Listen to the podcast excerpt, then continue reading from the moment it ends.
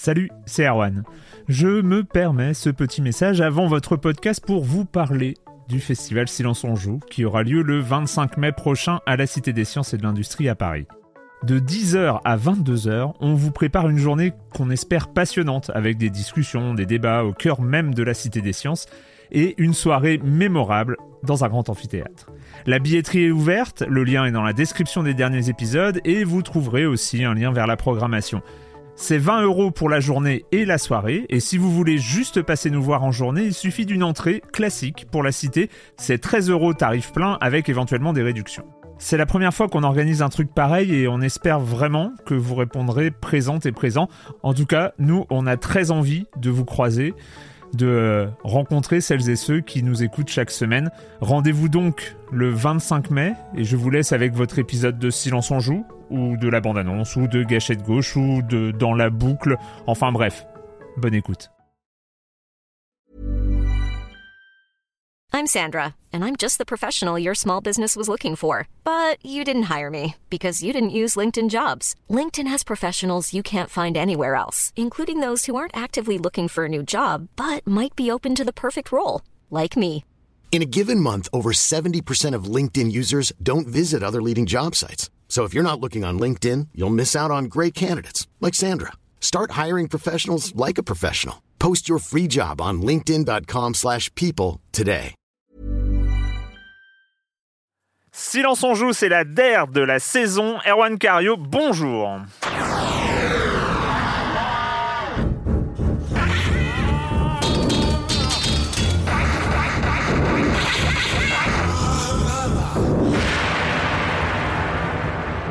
Au programme cette semaine, on va parler de The Sinking City, Super Mario Maker 2, enfin. Hein, Oui Ça y est, on vient de- je viens de perdre mes oreilles, c'est Attachez-le. et Home Sweet Home, euh, une expérience VR que je n'ai pas du tout envie euh, de- d'essayer, mais on en parlera en fin d'émission. Mhm. Euh, et je commence en accueillant euh, deux de mes chroniqueurs favoris. Est-ce qu'on refait le, le mur porteur et le, Ah, et le pilier? Mais c'est les, ceux qui ont tenu cette douzième saison en ma compagnie. Euh, Patrick Elio, bonjour Patrick. bonjour Erwan. Et Corentin Benoît Gonin, des croissants, des croissants, mais non, pas des croissants du coup. bonjour Corentin. Mario Maker 2, Mario Maker 2, Mario Maker 2. Ah d'accord, ouais. oh là là, ça va être compliqué. Euh, bah ouais, c'est toujours un épisode un peu spécial quand même, les, les, les, les derniers épisodes, euh, les dernières de la saison. hein. c'est Ouais. euh, toujours un petit peu larmoyant, mais on va essayer Ah, de rester allez, Alors euh, moi, moi c'est positif. euh, c'est mitigé parce qu'il y a aussi une sorte de fierté d'être arrivé au bout. Tu vois, il y a- Mhm. il y, a la fierté d'être arrivé au bout d'une saison, saison quand même La bien remplie. fierté du fait accompli de la saison, on se retourne et on contemple le Dans le travail rétroviseur. abattu. Erwan. Exactement, mais exactement, Corentin, exactement, c'est ça. Non, mais c'est-. Alors, d'autant plus que cette saison a été particulièrement remplie. Je trouve qu'il y a eu Mm. euh, énormément. euh, Il y a eu très peu de d'émissions qui ont sauté. ouais, qui ont sauté, ouais. Euh, il y a eu quelques pauses, il y a Mhm. eu euh, des entretiens, pas tellement en fin de saison, ça c'est un petit peu dommage, mais euh, bon, on, on- on va relancer la machine la saison prochaine. Et, euh, et voilà, donc ça a été, ça a été vraiment une belle saison et c'est, hyper cool euh, la- cette douzième saison. Et puis voilà, on va commencer, bah, on commence avec toi Patrick, avec Ouais. quand même des news. hein. Allez, il y a- il bah, faut la faire cette dernière. C'est la journée des au revoir, donc bah, on, bah, on va dire au revoir à The Walking Dead. hein. on, on rappelle donc cette fameuse licence mythique hein, déployée à peu près dans tous les formats, séries télé, à la base comics et jeux vidéo. Mm. Évidemment, on en a pas mal parlé euh, ces derniers mois avec la sortie de l'ultime épisode de, de la saison de, de Telltale. Euh, alors. Il se passe pas mal de choses parce qu'à la fois on a la fin de la série de comics. Euh, Kirkman a signé un dernier, un ultime euh, euh, volume, donc ça, ça va être intéressant de voir. J'ai pas eu le temps de regarder encore ce qu'il y avait dedans, comment ça se termine. C'est sorti là, c'est il y a pas, des été- zombies, je crois. pas je juste crois, que c'est- je crois que c'est sorti. Il me semble D'accord. que c'est sorti. Donc, euh, bon, je suis pas persuadé que la fin soit très heureuse dans cet univers euh, assez On sombre. sait Je- jamais. On va voir. Mais en tout cas, bon, c'est. Tout cela n'était qu'un rêve. Euh, L'auteur donne, un, donne, un- donne une fin à cette, à cette histoire. Et puis, puis à côté de ça, donc on a euh, aussi du côté jeux vidéo qui, qui nous intéresse euh, aujourd'hui. Et bien on a, on a la- l'annonce d'une compilation, une sorte de voilà de, de, de total de tout ce qu'a pu euh, être le, le, le The Walking Dead de Telltale, Mm. euh, avec une définitive euh, collection euh, qui va sortir sur PS4 et Xbox One en septembre. Alors, elle regroupe tout, euh, tout, tout The Walking Dead, donc c'est quand même un gros gros morceau, hein, puisqu'on a les quatre saisons. euh, On a les, les, tu sais, les spin-off Mission, on a les DLC qui, a- qui avaient été euh, ajoutés aux, aux saisons. L'épisode qui fait le lien entre la saison 1 et la saison 2 aussi. Exactement. Je crois qu'en tout, ça fait plus d'une vingtaine d'épisodes, euh, de, des épisodes de- assez longs, hein, on Ouais. parle de, de- de plusieurs heures. Euh, et puis des bonus qui n'ont pas encore été détaillés, mais il y aura des choses. Alors, j'imagine des artworks, peut-être des making-of, des choses comme ça qui vont venir un peu Le euh, making-of du améliorer licenciement de le- masse, génial, on adore. augmenter euh, le, le- bah, c'est- c'est c'est publié par Skybound Games, Oui. donc ça sort donc euh, en digital et aussi en version physique. Ça va être Just for la- Games qui C'est la maison d'édition de. Kirkman. hein, Exactement, euh, qui avait, qui, avait, re- qui avait sorti l'ultime saison dont on avait parlé ici euh, de, de, de la, enfin, la quatrième, donc l'ultime, Qui a permis de finir en fait. Post-mortem avec une partie de l'équipe, on en avait parlé euh, amplement à l'époque. C'est un Donc miracle voilà, ça peut- que ça soit sorti quand même. C'est chouette que ça sorte quelque part, d'avoir un- une sorte de, voilà, de, de, de, de- de compilation comme ça totale de, de ce qu'il y a. C'est un monument quand même du jeu d'aventure, faut le rappeler. Il y a eu des hauts et des bas, on en a parlé, il y a eu, il y a eu des saisons moins bonnes que d'autres. La première, euh, elle reste euh, une date dans l'histoire du jeu d'aventure. Elle reste vraiment. Mm, mm, euh, Et puis moi, ce que j'en garde avec le temps, avec euh, le temps qui passe, j'en garde une, vraiment une galerie de personnages. Ouais. Euh, Clementine, évidemment, qui reste une figure, qui restera une figure du jeu d'aventure, vraiment, qui va rester, je pense, très, très longtemps, qui va, qui va, qui va perdurer à tout ça. Clementine dans Smash Bros. Allez, on y croit. Mais en tout cas, voilà, moi, c'est ça que je vais conserver, c'est une galerie de personnages. Donc j'ai envie de dire, si vous ne les avez pas faits, ça peut être une bonne occasion de se faire un marathon. Alors, bon, il faut avoir quand même le moral, le temps. moral, il faut avoir Ouais, le temps et le moral parce ouais. que c'est quand même d'une noirceur assez marquante et c'est pas forcément très, euh, très, très festif, mais il y a des personnages qui restent et même parfois je trouve des personnages qui sont plus forts que, que notamment la série télé. Moi je trouve que la série télé au Mm, fil mm, du mm, temps, moi j'ai plus ou moins décroché, j'ai survenu avec du mal, mais je trouve qu'il y a des moments, euh, je trouve que dans les jeux ils ont vraiment réussi à, à créer des personnages qui restent et avec des, voilà, des, des relations entre eux qui sont intéressantes. Donc voilà, en tout cas, oui, mais, mais clairement, clairement, Kenny, je suis d'accord. euh, Mais je suis d'accord, Kenny, il est, enfin, il est excellent. Ouais. Et euh, donc voilà, c'était pour dire cette compilation septembre, c'est peut-être un bon moment, si, un bon moyen si vous l'avez loupé. Et puis une petite news aussi, moi qui m'a fait tilt, qui est passée il y a, il y a quelques dans la semaine là, euh, c'est l'annonce de Remedy, Remedy qui aurait remis les- la main sur les droits d'exploitation de Alan Wake. Alors rappelez-vous, Alan Wake, hein, c'était ce, ce, ce jeu horrifique très très très marqué Stephen King hein, dans l'ambiance avec ce personnage. tout ça. Alors Alan Wake, il est, il est critiquable hein, le jeu, il a, il a pris un petit coup de vieux. hein, et je suis, il a quand même Même quand il est sorti, bonne- il avait pris un coup de vieux un jeu. Ouais, mais effectivement, parce que en fait, c'est un projet qui a été beaucoup retaillé. Moi, je me rappelle encore avoir vu. On va peut-être en reparler tout à l'heure sur un autre jeu qui, qui nous intéresse aujourd'hui. C'était moi quand j'avais vu les premières maquettes et je crois que le premier postulat c'était un open world. C'était un open world d'enquête euh, avec justement une sorte de, voilà de relecture de des univers de Stephen King en monde ouvert où on pourrait faire son enquête, etc. Le jeu a été retaillé dans tous les sens et finalement, ce qu'il en restait, manette en main, c'était assez décevant. Bah, qu'on c'était un avait- shooter. euh, C'était un shooter assez shooter basique. avec euh, une, une gestion des ombres-lumières. qui était le- un, gameplay, un gameplay basique et qui n'était avait- pas du tout à la hauteur de, de l'univers parce qu'il y avait Ouais. un cachet, il y avait une Ouais. narration. Et ça, c'est aussi, ça a toujours été la force de Remedy. On se rappelle de Max Payne, c'est-à-dire que, à part que Max Payne, tu avais un gameplay qui avait une, il y avait une jouissance dans le gameplay très spéciale et qu'on retrouvait pas dans Alan Wake.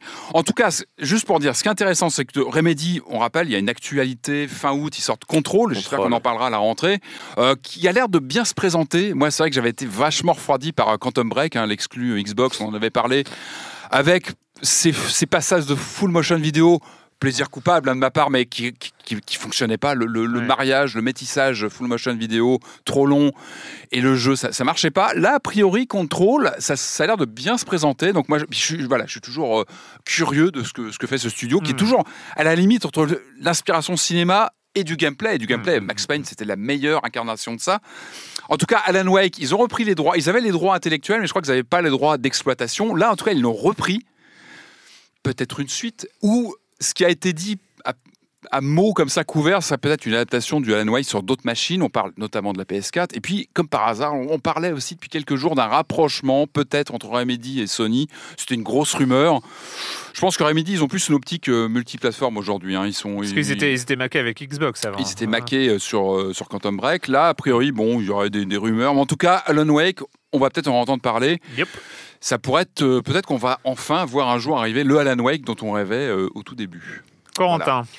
Dans le registre, Valve fait n'importe quoi et euh, les indés euh, prennent cher. hein. Eh bien, on a euh, le, les nouvelles soldes de Steam là, euh, qui sont en cours actuellement jusqu'au Oui, 9 ah oui, c'est la juillet. période. C'est la période, donc si vous voulez vous faire plaisir à petit prix, n'hésitez pas. Mais du coup, euh, solde Steam, avec, il y a toujours, vous savez, quand il y a les soldes Steam, il y a souvent une opération, un Ouais. jeu, un truc. Des thématiques ou Une des, thématique, des voilà, ça, ouais, des cartes à récupérer, voilà. Mhm. Là, cette année, enfin, sur ces soldes-là, c'est le thème du Grand Prix, un Ah oui, peu ça. comme oui, j'ai vu sur une course automobile, quoi, genre un 24 heures du Mans, euh, dans lequel on choisit une écurie et en fait, on doit remplir des petites missions en jeu, je crois, sur certains jeux pour apporter des points à ton écurie. C'est un peu comme des succès qui rapportent des points globaux.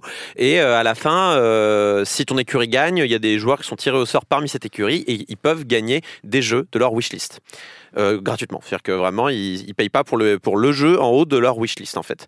Mhm. Sauf que ce truc-là est extrêmement mal expliqué. Moi, je suis arrivé, j'ai fait, j'ai même pas envie de me casser la tête avec ce truc-là. C'est vrai, que je- je- je- tu as raison, je suis tombé sur la page et j'ai pas compris. En fait, j'ai cliqué pour en sortir parce que je, suis d'accord avec toi, ouais, complètement. C'est vraiment compliqué. clair. Moi, j'avais acheté un jeu, j'ai acheté Full Throttle là qui était pas cher. Ah, euh, bon ça, choix, ça, bon me- choix, ça ça. des souvenirs parce que c'est un jeu de mon enfance. Ah, bah, Et euh, là, le, le, le- ah oui, oui, il m'a dit ah, participe au Grand Prix. Alors je vais regarder puis je comprends rien. Et du coup, euh, le, le point de difficulté sur sur ce, ce Grand Prix, un jeu de ton enfance. Non, je suis resté dessus. Mais non, mais, mais c'est très bien. désolé.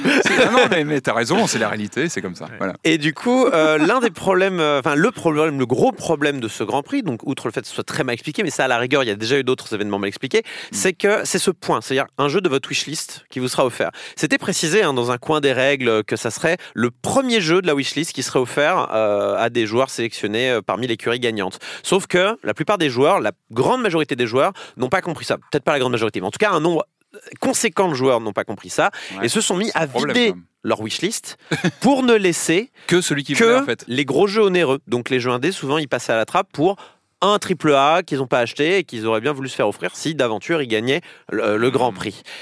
C'est un problème pour les indépendants qui s'en sont rendus compte la semaine dernière. Euh, des indés ont me- même contacté pour euh, me dire euh, est-ce que tu peux en parler quelque part et tout ça. Donc c'est pour ça que ça a Mhm. attiré mon attention, mais toute la presse en a, a repris derrière. Parce qu'en fait, euh, la wishlist est importante dans l'écosystème Steam, puisque les jeux que vous voyez sur la home, les jeux qui sont sélectionnés par l'algorithme pour être mis en avant, eh bien, c'est notamment et en grande partie sur la base des jeux mis en wishlist. C'est-à-dire, euh, plus, plus un jeu sera mis en wishlist et plus il aura de chance d'apparaître sur la Mhm. home. C'est pour ça que les, les développeurs indépendants, très souvent, ils sortent euh, leur, leur page Steam bien avant que leur jeu euh, sorte pour dire mettez-moi en wishlist, mettez-moi en wishlist. Comme ça, le jour où je sors, j'ai plus de chances d'être mis euh, sur la devanture de Steam. Et comme Steam représente une immense part, voire même la quasi-totalité des ventes sur PC, c'est indispensable Il y a pour... Epic maintenant. Non mais voilà, on va y arriver. Ouais. Mais grosso modo, euh, les, beaucoup de développeurs ont partagé leurs chiffres pour montrer, euh, voilà, alors voilà, voilà le, le nombre de, parce qu'ils ont les stats, Hmm. les, les développeurs. Voilà le, le nombre de suppressions euh, des wishlists de mon jeu et voici le- les créations. Et on voit que genre il y, a- il y a deux fois plus de suppressions que de créations. Donc là, il y a plein de jeux indépendants qui ont pris un énorme coup. Euh, terrible comme, comme logique. alors c'est- stade, alors stade. Valve s'est excusé immédiatement en mode, on- on- désolé, Bon, déjà. c'est notre faute. On- n'a vraiment pas vu ça venir. euh, on a, on s'est très mal débrouillé. On a très mal expliqué. Euh, ils ont, euh, ils ont poussé plein de messages. Ils ont changé les textes. Ils ont envoyé des. Epic derrière avec un grand sourire qui attend. c'est exactement ça. Ils ont envoyé des tweets où ils ont montré avec des gifs pour comment déplacer les objets de la wishlist dans la wishlist pour les mettre en premier. avant, Exactement. moment, Mais c'est toujours pareil avec avec Valve. C'est c'est à la, enfin c'est Ouais. ils y vont comme ça. Et après, on voit quoi. Voilà. Et après on Et voit. ils sont plus tout seuls maintenant. Le, voilà, le problème, c'est que Steam étant un, prend tellement de place, Bah ils ont une place tellement monopolistique sur le marché, euh, enfin moins maintenant, mais que, que, que la moindre mauvaise décision peut avoir un impact sur tout un pan, toute une scène indépendante. Et c'est un vrai problème. entiers, sur des gens, quoi. C'est pour ça Ah, que, voilà. à titre personnel, le fait de voir Epic, alors pas Epic en particulier, mais le fait de voir un autre acteur mettre de l'argent, Mhm. essayer de s'incruster, offrir une alternative, On applaudit.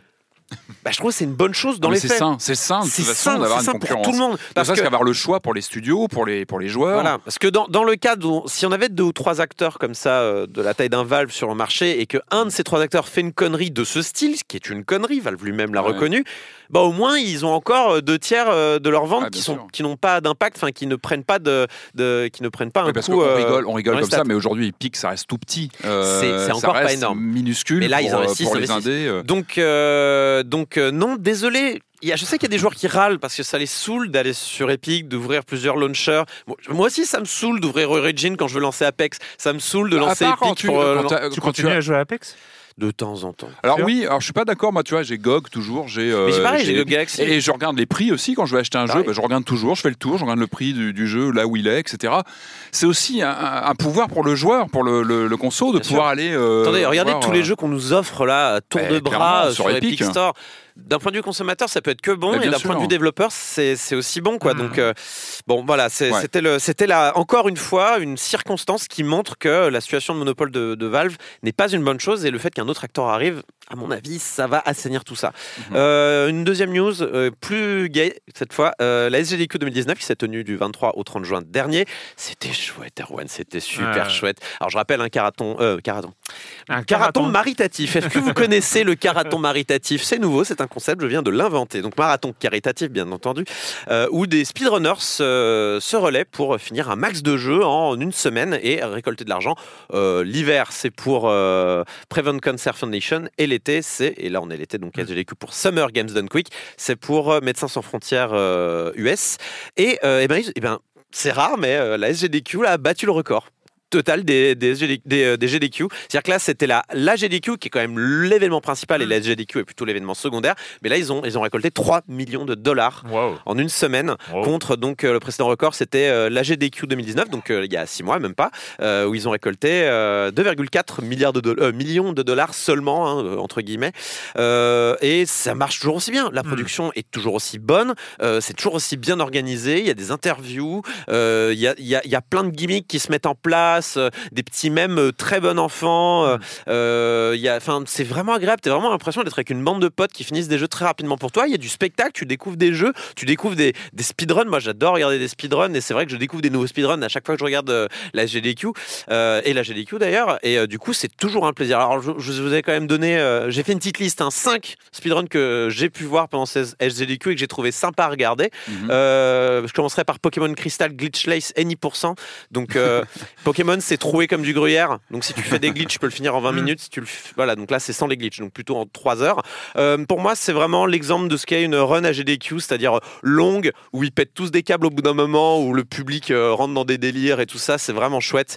Et euh, là, le, le- la run était un peu catastrophique. Enfin, il y a eu plein de trucs qui s'est mal passé. Du coup, tout le monde s'est marré. Enfin, c'était vraiment rigolo. The Minish Cap, The Minish Cap Any%, Ah oui. donc le Zelda GBA, Mhm. que moi je connaissais pas en speedrun, donc là j'ai pu découvrir. C'était plutôt sympa, quelques glitches, des bonnes astuces, c'est plutôt cool. Euh, un que j'ai découvert aussi, Minecraft, c'est 10%, donc euh, allumer le jeu. Quoi? Minecraft. Et 10%, ah oui, pardon, 10%, ça veut dire tu finis le jeu. Non, mais le, le NI pour Mais c- tu finis Minecraft? Oui, absolument. tu vas finir. Alors, pour finir Minecraft, c'est arriver au crédit. Et pour arriver au crédit, il faut aller tuer l'Ender Dragon. Ah oui, c'est vrai. Voilà, Oui, pardon. simplement. Donc euh, voilà, du lancement du jeu jusqu'à l'Ender Dragon. Donc on passe, il faut récolter de l'obsidiane, aller dans les Nether et tout ça. Euh, Ça prend du temps, non? Ça prend du temps, ça prend de l'âge. Non, ça va, 20, Non? 30 minutes, je crois, un truc comme ça, 40 minutes. Je crois qu'il Ah a mis ouais. 40-50 minutes, je crois. Wow. Mais le, le record du monde est à 20 minutes, je crois. Euh, mais après, c'est un jeu qui est tellement dépendant euh, de la chance. Bah oui, c'est ça, voilà. parce que c'est ton monde généré, si tu trouves de l'obsidienne, si tu n'en trouves pas. Bah, ouais. bah là, c'est super. Il a trouvé un coffre. Il y avait, il y avait le nombre d'obsidienne pour faire une porte dedans. Enfin, tu vois, c'est ce genre de Ouais. truc. euh, genre, et du coup, c'est des petites, des petites épiphanies de chance. Et euh, mais il montre aussi comment optimiser sa chance. Comment Ouais, tu vois, il y a, bien sûr, bien il y a sûr. plein de trucs sympas. Euh, il y a aussi du TAS, donc le la City Sprint Run. Donc là, c'est un ordinateur qui joue. Et là, on cherche à déterminer les limites théoriques du, de, de, de la vitesse où on peut finir un jeu. Et là, c'était du Céleste. Enfin, il y, a eu, il y a eu plusieurs jeux, hein, mais celui que j'ai retenu, c'était Céleste que j'ai pu voir. Euh, All Strawberries, donc euh, toutes les fraises euh, rouges. Euh, Bah, c'est voilà. C'est étonnant, ces mécaniques. Moi, je trouve que c'est- quelque part, c'est démonter le jeu. C'est- c'est c'est le pervertir, c'est rentrer dedans. Donc Euh, là, là, c'est c'est quoi? C'est une machine qui a fini C'est Céleste en, en fait, c'est, euh, il faut imaginer un ordre de barbarie, c'est-à-dire que quelqu'un va écrire dans un fichier texte toutes les inputs à mettre à toutes Ah les oui, frames, et euh, on essaie de voir théoriquement euh, comme, à quelle vitesse on peut finir le jeu de manière théorique. Ça sera impossible à faire pour un humain, Oui. mais euh, C'est-à-dire, typiquement, c'est pas d'erreur. Enfin, c'est- oui, c'est scripté, quoi. c'est scripté, ouais, totalement scripté. Et donc, C'est euh, pas une intelligence artificielle, un truc. voilà. euh, Et- non, et, donc, c'est- ça permet de voir des bugs hallucinants. D'ailleurs, il y a des, euh, il y a toujours un échange entre la communauté TAS d'un jeu et la communauté euh, speedrun classique d'un jeu, parce que les, les, les gens qui font un tout la CC speedrun, ils vont découvrir des glitches qu'ils vont essayer de transmettre aux speedrunners, qui vont essayer de les mettre en application. Les speedrunners, par, par l'expérimentation, ils vont découvrir aussi des trucs qu'ils vont transmettre euh, aux tasseurs. fou. Ah non, mais c'est formidable. Le, le TAS, c'est le TAS, c'est particulièrement fascinant. intéressant. C'est a- fascinant. Ouais, Moi, j'aime bien aussi que les, les jeux conservent un peu de mystère. Tu vois, j'aime bien qu'un jeu. tu- enfin, après, je peux comprendre complètement l'intérêt et le côté fascinant de rentrer comme ça dans le code et de le, de le retravailler. De... Moi, j'aime bien qu'un jeu garde son une part de mystère quand je l'ai fini. Je suis d'accord, le mais en fait, laisse se reposer. et je- On découvre tellement de choses, notamment je- comment je le jeu fonctionne, comment il a été programmé. ça, Ouais, bien sûr. Je crois qu'un des jeux les plus décortiqués aujourd'hui, ça doit être Mario 64, euh, avec Oula. un compte Twitter, avec un compte YouTube qui s'appelle Pancoek. Enfin, c'est très compliqué à écrire, mais euh, grosso modo, qui a, il a, il- lui, son but, c'est de finir Mario 64 sans sauter une seule fois, sans appuyer sur A une seule fois, et euh, avec- Sans sauter. sans une sauter seule une seule fois. Donc c'est compliqué parce qu'il faut passer par des bugs hallucinants. voilà. Et en fait, il, il fait des petites vidéos où il t'explique le fonctionnement de Mario 64, comment il gère la mémoire, Ouais. comment euh, il gère les Ouais. valeurs. Ce qui, enfin, et il y a plein de conséquences physiques qui sont visibles dans le jeu, qui sont hallucinantes. Et, euh, et donc son but, et je pense, je pense pas qu'il y arrivera, mais là, je crois qu'il est réduit à 8 sauts, un truc comme ça. Enfin, c'est, non, c'est, c'est bien. Euh, et pour, pour les 120 étoiles, il veut avoir les 120 étoiles sans Bien sauter. sûr, bien sûr. Et le dernier, et alors là, à mon avis, Arwan, il va, il, va te, il va te retourner le cerveau. Je te conseille ce speedrun parce que ça va t'intéresser. Alors, tenez-vous bien parce que le nom est imbitable. A Link to the Past plus Super Metroid combo randomizer en coop. Alors, Oh, non. de quoi Ah, il non, on veut s'agit même pas. Non, mais laisse. On imagine. En fait, ils se sont rendus Ah, compte que euh, A Link to the Past et Super Metroid utilisaient grosso modo les mêmes zones de mémoire euh, de la, de la console. Non. et donc, en fait, ils ont réussi à mettre les deux jeux dans un seul jeu. Oh, c'est sale. Ce qui Non. fait que Ça, quand tu allumes la console, tu joues à Super Metroid, Ah non, tu, non, non. tu rentres dans une porte et paf, c'est A Link to the Past. Mais c'est les deux codes de jeu qui se télescopent, c'est ça? Ouais, en fait, c'est un hack. C'est les mecs, ils ont hacké les deux Oh, jeux mais ensemble. non, mais faut- Sauf faut- qu'il y a des objets dans l'un qui se retrouvent dans l'autre. Exactement, les Oh poules d'objets sont complètement euh, Ouais, mélangées d'un jeu à l'autre. Moi, Et donc le but, c'est de finir les deux jeux le plus vite possible. Seulement le pool d'objets est tellement immense Non. que euh, et donc tu, tu vas dans tu vas dans Zelda et comme c'est randomisé, donc tous les objets sont Non. dispersés dans les coffres. Et le but, c'est de finir le jeu le plus Non. vite possible. Incroyable. Et donc c'est en coop parce que c'est tellement immense que là ils ont décidé de faire une coop pour aller plus vite et même en coop donc ils partagent des informations. Oui j'ai trouvé le j'ai trouvé des bottes j'ai trouvé des bombes de puissance donc un objet de Metroid dans le coffre de tel donjon dans Zelda. Euh, Oh. donc vas-y va les chercher. Incroyable. Et, euh, et m- même à deux, donc en se partageant les informations, ils ont quand même mis 3 heures pour finir. Donc c'est enfin, il y a un peu moins de 3 heures, euh, je crois 2h30 dans ces eaux-là. Donc c'est quand même long. Mais c'est passionnant, je connaissais pas l'existence de ce truc-là, je vais m'y intéresser. quoi. Donc euh, voilà, je vous recommande, et c'était vers la fin, donc je vous recommande cette euh, run-là qui est passionnante. Euh, et de manière générale, je vous conseille de regarder donc la GDQ qui aura lieu début d'année prochaine, la GDQ 2020. Voilà. Le com des coms de la semaine dernière. Euh, je, je regarde. Ah, les forums, les, les- le- le- les forums sont revenus. Hier soir, ils étaient plantés. Ah bon bref, j'ai rien fait. Je me suis dit, je vais rien faire. Ça se trouve, ça va revenir. J'ai même pas. Normalement, je reboot. Euh, bref, euh, c'était donc euh, surtout Cadence of Hyrule qui a fait parler avec Twen hein, qui dit j'ai acheté Cadence of Hyrule le jour de- de la sortie.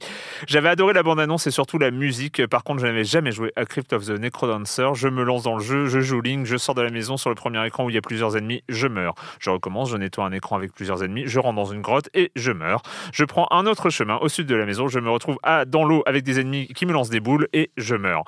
Bref, euh, notre ami euh, n'y est jamais retourné et quand j'ai entendu Erwan parler du jeu, je me suis tellement reconnu qu'il fallait que j'en parle. On, voilà, on n'est pas seul.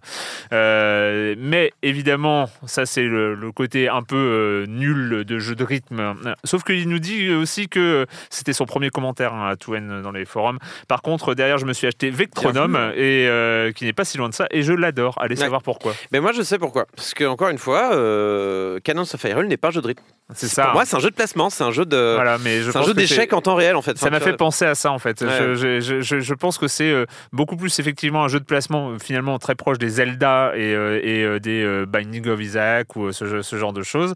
Sauf que tu rajoutes une composante de, de tempo en fait, Une plus que- contrainte, que, ouais. une contrainte de tempo. Donc je pense que moi qui suis pas très très bon sur les jeux de placement et en plus avec la contrainte de, de tempo, c'est vrai que je pense que ça, ça vient de là. Euh, Kirby qui nous dit j'avais passé un peu de temps sur Crypt of the Necrodancer Qui était franchement dur. J'avais passé le premier donjon, mais après ça devenait bien hardcore. Je l'ai fait euh, et le fait que j'ai zéro rythme, n'aide pas. Mais Cadence Firule est quand même vachement plus abordable. Il y a clairement un ticket d'entrée pour comprendre le principe du jeu et les patterns des ennemis. Mais moi, c'est passé assez vite. euh, mais une, et une fois qu'on a récupéré quelques armes et des cœurs, ça devient beaucoup plus abordable et limite plus très compliqué. Il y a certaines combinaisons comme la lance à deux dégâts qui sont bien pétées et une fois qu'on les a acquis, le jeu n'offre plus beaucoup de challenge. C'est un peu le reproche que je lui ferais, cette courbe de difficulté avec un effet de marche assez brutal. L'autre reproche, c'est qu'il y a quand même beaucoup d'objets qui sont bien gadgets et que le jeu ne pousse pas beaucoup à les utiliser. C'est absolument vrai. Ça. C'est dommage, mais sinon, la digestion de l'univers Zelda est parfaite, le mariage des deux mondes est très très très réussi et les musiques en particulier sont fantastiques, un très bon moment pour moi. Euh, enfin, Oyoyo qui nous dit je ferai Cadence au Férule, j'ai plein d'autres jeux à faire avant. En revanche, je n'ai pas, en revanche, je n'ai pas attendu pour acheter, euh, pour me jeter sur la bande originale. Oui, vous l'avez dit, et, mais pas assez. Elle est incroyable. Cette fusion tellement naturelle entre ce thème légendaire de Zelda et le punch des thèmes originaux de euh, Crypt of the Necrodancer, moi, elle me colle la chair de Ah, elle est ouf, l'OST, je l'écoute en bossant maintenant. Enfin, enfin, quand même, pour terminer ce comme des comme j'ai posé hier sur euh, Twitter, euh, qu'est-ce que vous avez préféré euh, la saison passée et qu'est-ce que vous attendez pour la saison à venir? Euh, Beaucoup de super commentaires. Je vais pas, je, je- je vais évidemment passer sur tous les gens qui nous ont dit que la saison était formidable. Merci beaucoup. Alors, ça fait, non mais non des fois on en a besoin. Tu sais, c'est Ah, une sympa, question de de, bien de, sûr. hein, de- nourriture d'ego.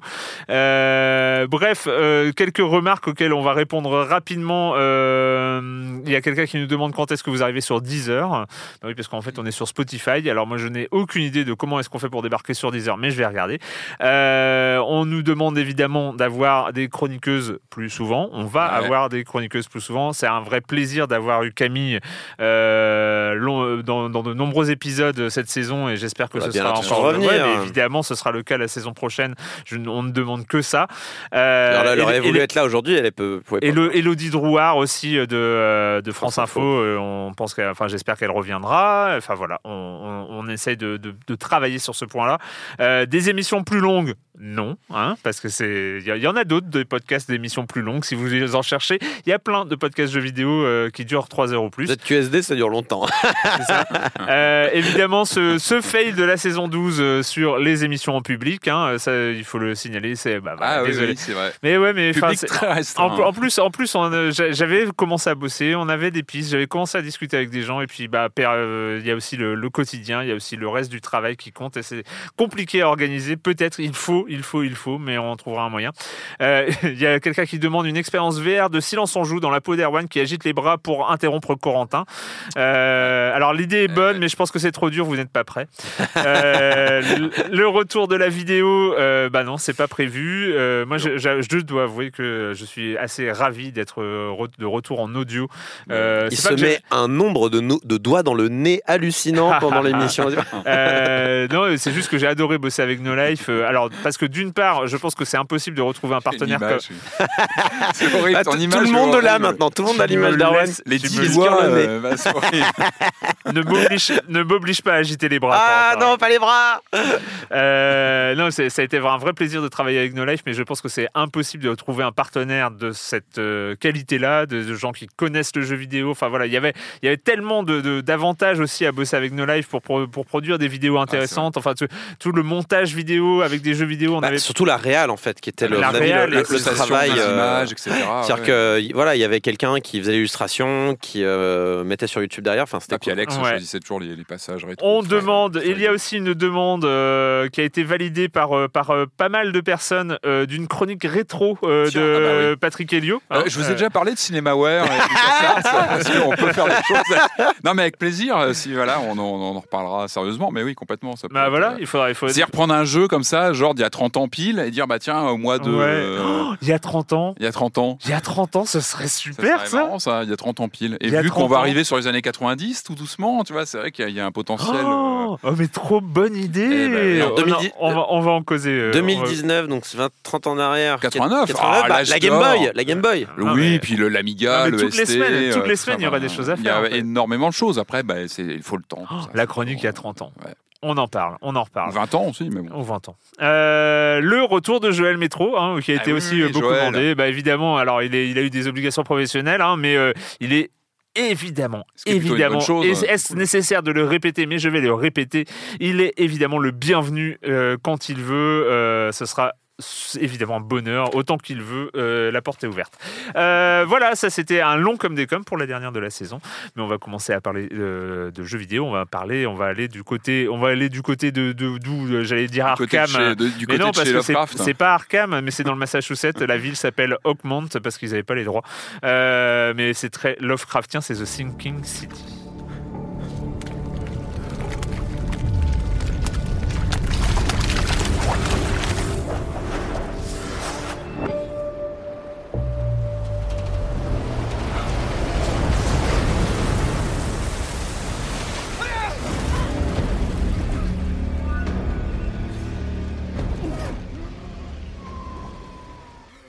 Les, les petites fleurs, le. Ce son gélatineux, là, c'est Ouais. tout Lovecraft. hein. Moi, ça m'a donné envie de faire une petite sieste euh, sous un arbre. C'est bucolique. Fais attention aux arbres aussi. Hein. C'est jamais. hein. Ah mince. The Sinking City, donc on se retrouve dans la ville d'Oakmont, hein, qui est Ouais. comme la ville de Lovecraft Arkham euh, au Massachusetts et qui est comme la ville de Lovecraft Arkham, une ville fictive, Mhm. euh, une ville qui a été envahie, En plein inondée. dérèglement climatique. hein. Voilà, Il n'y a pas que ça non plus, mais, mais quand même, hein, c'est- on patauge. Et avec ce, ce thème très Lovecraftien des créatures des profondeurs qui ressurgissent de la mer. Euh, on incarne Charles Reed, ça. détective privé, qui a quelques, quelques petits problèmes psy. hein. Ouais, il n'est pas très, il est pas en grande forme, le monsieur, hein, voilà. quand il arrive Il dans cette dans cette euh, île ville. Euh, lui, il a des visions, il se sent Mm. pas très bien, ce monsieur, et donc il vient enquêter. Il essaie de comprendre un petit peu euh, ce qui lui arrive, et il débarque dans cet endroit euh, bah, qui coche un petit peu tous les, bah, tous les, comment dire, tous les, tous les poncifs hein, de, de, de l'univers Lovecraftien, évidemment. On, on va resituer tout de suite. C'est important Ouais. de resituer d'où vient ce jeu parce que derrière ce titre, euh, on trouve euh, Frogware. C'est un studio ukrainien qu'on connaît très bien quand on est fan de jeux d'aventure pour leur série Sherlock Holmes. Yep. Ça fait des années qu'ils travaillent sur les jeux Sherlock Holmes. Ils ont fait un boulot, un très beau boulot là-dessus. C'est-à-dire qu'ils ont vraiment, en plusieurs, euh, plusieurs années, euh, ils ont vraiment fait évoluer la formule. Ils l'ont retravaillé, ils l'ont questionné. Ils ont... Et les derniers en date, les tout derniers sur la, la génération actuelle de consoles notamment, elle a vraiment proposé des choses intéressantes sur les justement tout ce qui est mis en. Euh, Il y a celui-là, Ouais. et celui-là, puis il y en a eu un autre encore. J'ai plus le titre en tête. euh, La fille euh, du. Ah oui, oui, oui, Bon, exact. oui, oui. Je sais plus si on en a parlé ici, mais bon, bref. Et euh, eux, ils ont vraiment travaillé sur comment euh, on, on met en scène euh, la pensée de Sherlock Holmes. Mm. Euh, L'enquête. euh, ce qu'avait fait aussi la série télé aussi euh, Sherlock euh, à peu près dans les mêmes euh, la même époque, c'est comment on met en image la réflexion de Sherlock Holmes. C'est- fascinant. hein, la, la question, mm, c'est mm. comment on interprète ça et eux avaient trouvé des bonnes choses sur euh, justement sur euh, reconstituer des scènes euh, reconstituer l'œil l'œil de Sherlock Holmes son œil euh, l'agilité de son œil qui repère les détails sur une personne qui va qui va repérer comme ça euh, des, éléments qui va permettre de construire une réflexion et de, de- voilà de faire euh, avancer l'enquête en tout cas voilà pour resituer eux ont vraiment travaillé là-dessus ils l'ont très bien fait et, et on savait depuis un moment que qu'ils travaillaient sur un projet Lovecraft. Alors l'univers Lovecraft c'est compliqué parce que la licence aujourd'hui elle est chez Focus. Frogware était très copain avec Focus pendant longtemps autour de Sherlock. Ils travaillent plus ensemble. Donc maintenant Focus a gardé la licence euh, donc Lovecraft. Call euh, of Cthulhu. Call of ouais. dont on a parlé il y a quelques, quelques mois maintenant. Et euh, là maintenant, Frogware est chez Big Ben, travaille avec Big Ben, et là développe un univers Lovecraftien en se basant en partie sur son savoir-faire justement de, re- de mise en scène d'énigmes, etc. Mais en partant dans une autre direction. Et, euh, et c'est là où il y a une rupture par rapport à Sherlock Holmes. J'ai envie de dire tant mieux, parce qu'il fallait pas non plus faire un Sherlock Holmes en, en mettant juste comme ça, euh, en plaquant euh, les préoccupations Lovecraftiennes. Est-ce que tant mieux? Est-ce que tant mieux? Alors en tout cas, ils ont tenté un truc. Oui. Ils ont tenté Ah un oui, truc. C'est le grand, c'est la grande tentative de ce titre, c'est de partir sur un concept de d'enquête en monde ouvert. Ouais. Alors moi, ça m'a rappelé justement, on en parlait tout à l'heure du, du Alan Wake original. Moi, je me rappelle encore d'avoir vu une démo il y a très très longtemps des débuts d'Alan Wake. On était comme ça sur un monde ouvert, dans une ville ouverte. Etc. Ça s'est pas fait au final. Eux, ils tentent le coup, c'est-à-dire qu'ils tentent le coup d'avoir, de proposer cette enquête, parce qu'on est quand même sur une enquête à la base. On est sur, on débarque dans cette dans cette ville qui est, qui est quand même ravagée, qui est qui est vraiment dans un état lamentable après donc une montée des eaux. ce qui est intéressant, c'est que il y a plusieurs choses intéressantes. On va peut-être on va commencer là-dessus, sur ce côté euh, monde ouvert qui est, quand même osé. Il faut tenter le coup hein, de faire mm. une enquête en monde ouvert, c'est pas évident, ça a rarement été vraiment tenté. Eux, ils le, ils le, font et puis ils y vont franchement, c'est-à-dire qu'on n'est pas sur un monde ouvert open world classique avec euh, des objectifs qui s'inscrivent sur ta carte, va là, va chercher ça, reviens faire ça, machin. Non on retrouve l'ADN du, du jeu d'aventure avec euh, une géographie que le joueur doit, doit euh, doit apprendre lui-même à gérer. C'est-à-dire qu'on te donne euh, euh, des, souvent des, des, indices sur une adresse, c'est entre telle rue et tel machin, dans tel quartier. Donc c'est à toi d'aller chercher sur ta carte où ça va se situer. Donc tu vas aller vraiment chercher physiquement un indice ou quelqu'un à trouver. Donc je trouve que dans les premières heures, ça contribue vraiment à créer un rapport assez singulier à, l'environnement, à la ville, à l'architecture. Et ça marche bien dans un premier temps. Je trouve que vraiment, tu te dis, bon, bah, il faut que je, prenne cette carte et que je me débrouille. Je vais pas aller chercher tel point, c'est à moi d'aller le poser. Il y a tout un système, tu poses ton point avec euh, tes petits repères, etc. Donc ça, c'est, c'est plutôt osé. Je trouve qu'il y avait, le pari de faire ça. Euh, il y a aussi le pari euh, qui a rarement été abordé, c'est le, comment dire, c'est le racisme chez, Lovecraft. C'est quelque chose qui est rarement, qui a jamais été vraiment abordé dans le jeu vidéo. Là, ils le, mettent en scène. Ils te mettent en scène justement ces, tensions entre des factions, des, des factions de personnages radicalement différents en fait, hein, avec euh, des, des, familles de personnes, de personnages plutôt de, de, euh, simiesques et puis des personnages plus euh, aquatiques, avec des, grosses tensions entre eux. Et puis tu passes le ton temps dans le jeu à te prendre des, des scuds, genre toi l'étranger, tu, tu me déranges, mm. machin je trouve que c'est pareil, c'est courageux. Je, moi, je, souligne le, le, projet. Après, je trouve que bout d'un moment, finalement, ça perd un peu de son. Oui, c'est même, c'est pas très fin. Voilà, je, je, comprends. Le, je trouve que c'était, c'était vertueux de le faire parce que ça n'a jamais été vraiment fait dans le jeu vidéo. C'est quelque chose qui est important, qui est indissociable euh, de la littérature euh, Lovecraftienne. Le problème, c'est que c'est un peu fait au marton, euh, tu vois, au marteau, et que du coup, bah, au bout d'un moment, finalement, ça, tu perds même le. C'est rentré au forceps, quoi. Exactement. et tu, ça peut être plus fin. On perd, on perd la force de la fiction. La force de la fiction, c'est toujours de faire passer des idées de façon euh, par les, en, racontant, en racontant une histoire. Alors que là, il raconte une histoire et là-dessus, tu as une surcouche qui euh, de, propos, alors qui est entendable, évidemment. On, entendable, qui, pique toujours hein, quand tu l'entends, mais, oui, c'était bien de le faire. Hein. C'était bien de le faire. En plus, ils font quand même. Alors, c'est là où, tu te dis, c'est il y a un truc qui a un peu été fait à l'envers, c'est-à-dire que grosso modo, tu as des propos, tu as du racisme euh, qui, est, qui, est, décrit, qui est décrit de manière assez, assez ouverte, hein, et c'est assez verte même. Euh, Mais euh, ils ont dû quand même faire un avertissement avant. C'est attention. Ce jeu est créé par une équipe multiculturelle. Non, mais, ça, ne choque pas l'avertissement. Moi, je peux comprendre. Enfin, oui, mais, ça me choque pas plus que ça. non, mais à un moment, à un moment, je veux dire, il y a, y a il n'y a pas besoin d'avertir pour dénoncer le racisme. Normalement, il n'y a pas besoin d'avertissement, si tu veux. Euh, tu, peux, tu, peux, tu peux décrire. Dans la, la, force de la narration, c'est justement ça. C'est tu décris euh, un univers, tu peux dénoncer des choses par la fiction, par, euh, par un truc un peu. et pas forcément mettre des messages comme ça un peu. Un peu, un peu ouais, moi, c'est pas, pas une ligne de, de, texte au lancement qui m'a embêté. Après, c'est plus ce côté, voilà, on y va au marteau et on, du coup, ça perd un peu de son. Alors les premières heures sont, moi, sont plutôt enthousiasmantes hein, parce que tu as ce, côté ambitieux. C'est un projet ambitieux. On avait parlé du Call of Toulouse il y a donc quelques mois qui était mm, mm. que moi je trouvais avait, senti Lovecraft, avait compris Lovecraft, mais était euh, diablement linéaire, était vraiment resté dans les clous, prenait assez prenait même pas du tout de risque. Là, je trouve que voilà, le projet de faire un open world d'enquête, eh ben, c'est osé et il faut y aller. Quoi. Surtout que c'est un studio qui n'est pas du tout habitué à ça. Quand on s'appelle les Sherlock Holmes, ils, il, reposaient, on en parlait un petit peu, Erwan, avant, avant d'enregistrer, ça, c'est comme tu disais, sur des hubs un petit peu plus fermés, un petit peu plus euh, avec différentes enquêtes, etc. Là, on te laisse partir dans cette, euh, dans, cette, euh, dans cette ville et je trouve vraiment que les premières heures, tu te prends quand même. En plus, il y a un look, il y a, il y a une, je trouve que visuellement, il y a quelque chose, il y a un cachet. Alors, la technique n'est pas top, top, parce que ça reste un, un jeu de série B quelque part. C'est pas non plus un triple A avec. euh, Mais je trouve qu'il a un cachet visuel. Il y a quelque chose. Il y a des ambiances.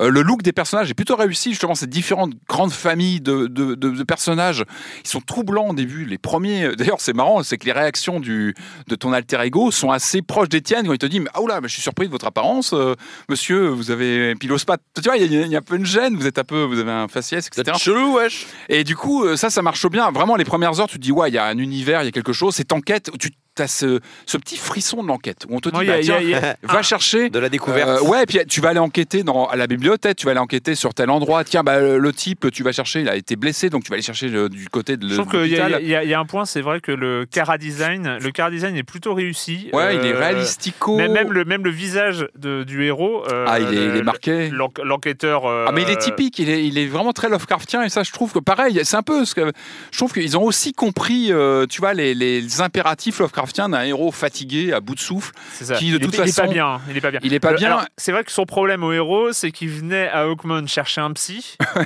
Oh, c'est ça. hein. Le- il, est, il est venu. Oui, oui, il est pas bien, il, est- il il- cherche, il euh, cherche une un solution à son problème aussi. hein. Il se retrouve à fighter d'Estremont des mers. Alors voilà. Donc, on arrive à ce. Pas Comme je vous le disais, il y a ce petit frisson d'enquête qui marche bien, moi, qui m'a pris. Euh, tu as ces mécaniques, donc euh, typiques de Frogware, où tu vas reconstituer. euh, tu- en fait, concrètement, sur différents cas d'enquête. hein. tel perso s'est fait tuer, il faut comprendre. Donc, tu vas sur place. Déjà, tu- il faut que tu trouves où c'est. Donc, euh, tu, tu te documentes, tu vas aller, etc. Tu arrives sur place. Et là, tu as ces petits moments figés où tu vas avoir des, des, hum, comment dire, des souvenirs qui se matérialisent à l'écran. J'essaie de faire simple. Et tu vas devoir les interpréter, les mettre dans le bon sens. Voilà. Alors, moi, j'ai trouvé une version un peu simplifiée euh, de ce qu'on avait dans les Sherlock Holmes. hein. Il m'a semblé que c'était plus simple. faut trouver, un- euh, en gros, le sens. euh, c'est vraiment pas très compliqué. Euh, tu, tu fais ça et puis alors jusque là ça marche bien je trouve vraiment ce côté on te responsabilise et surtout cette carte c'est toi qui la gères et ça je trouve que c'est bien dans un open world de te dire débrouille-toi fais ton enquête tu vas aller chercher des trucs, ça fait pour moi justement que c'est marrant de jouer avec les cartes non mais non mais On je trouve- de ma gueule quand je parlais de. non de mais tu vois, non mais Simpy, la parce semaine qu'on en parle, on en a parlé souvent ici. un, euh, interpréter Lovecraft en jeu vidéo, c'est très compliqué, c'est même une gageure, c'est tellement impossible. Et là, je trouve que le côté open world, de te dire débrouille-toi, tu es perdu Mm. comme ce héros, tu arrives là-dedans, tu es un peu perdu, et ça contribue aussi euh, la perte de soi, la perte des repères. C'est ça aussi Lovecraft. Donc ça, c'est une bonne chose, une bonne carte qui est jouée. Le problème, comme tu disais très bien, Juan, c'est ce moment où d'un seul coup, tu vas commencer à devoir affronter des monstres. Des, petites, des petits monstres, hein, les, comment ils les appellent Les mallettres ou les, Les malbêtes. les malbêtes, pardon. Alors ils ont un look plutôt bien foutu parce que pareil, ils sont aussi le, le fruit d'une euh, d'une comment dire d'une d'une transformation malsaine d'animaux, etc. Ils sont dérangeants au début. Tu dis ah tiens ouais c'est pas mal, il y a un look, il y a un truc. Et puis euh, puis tu rentres très vite dans un dans des parties de gunfight où tu rentres dans des dans des maisons, dans des endroits et tu te dis ah mince, il y a encore une, une séquence de gunfight parce que il faut le dire. euh, là on rentre vraiment dans, le- dans le dans la partie molle du jeu où ça ne fonctionne pas. Et là, je pense que c'est là où on voit que le- il y a de l'ambition, mais ils sont partis certainement dans, dans Alors, tous les sens ouais. et sur des choses qu'ils ne maîtrisent pas. Et malheureusement, c'est parti de gunfight. Alors que moi, je suis plutôt bon client. hein. Moi, sur les, les, les- jeux en TPS, les jeux d'action, je suis plutôt bon client. J'aime bien ça. Les, je suis même tapé les pires Resident Evil. Je, me- je- je les ai faits. Là, ça ne fonctionne pas. C'est que c'est mou, c'est pas précis, et tu souffres. C'est-à-dire qu'en tant que joueur, tu te dis mince, vive- vivement que j'en finisse parce que je veux, je veux avancer dans mon histoire. Plus que ces passages où tu dois fighter des petits monstres qui courent dans tous les sens. T'arrives pas à les viser, les viser, ça marche pas bien. Et là, c'est là où le jeu se, se prend les pieds dans le tapis, en fait. C'est que, c'est que là, tu perds ce, ce côté euh, euh, plutôt immersif euh, que tu avais dans les, premières, euh, dans les premiers instants, dans les premiers moments. Là, tu... Mais c'est quoi C'est pour allonger la sauce, tu Mais, penses? enfin, en fait, le, pro- le, pro- le problème, c'est plus profond que ça, je pense. il Je- est, il- je pense plus Patrick, Patrick a à peu près euh, tout dit. Je pense que Euh, c'est a- plus profond que ça, malheureusement. Attends, je veux juste conclure là-dessus. Je pense que malheureusement, aujourd'hui, quand tu veux vendre un, un, un truc plus ou moins affilié à Lovecraft, on te dit il faut, du, il faut du fighting avec des tentacules, avec des bêtes qu'il faut que tu te combattes. Dans, et c'est, ça marche pas comme ça, c'est pas aussi simple que ça. Et là, malheureusement, je trouve que cocher cette case-là sur ce projet-là, c'était, ça marchait pas.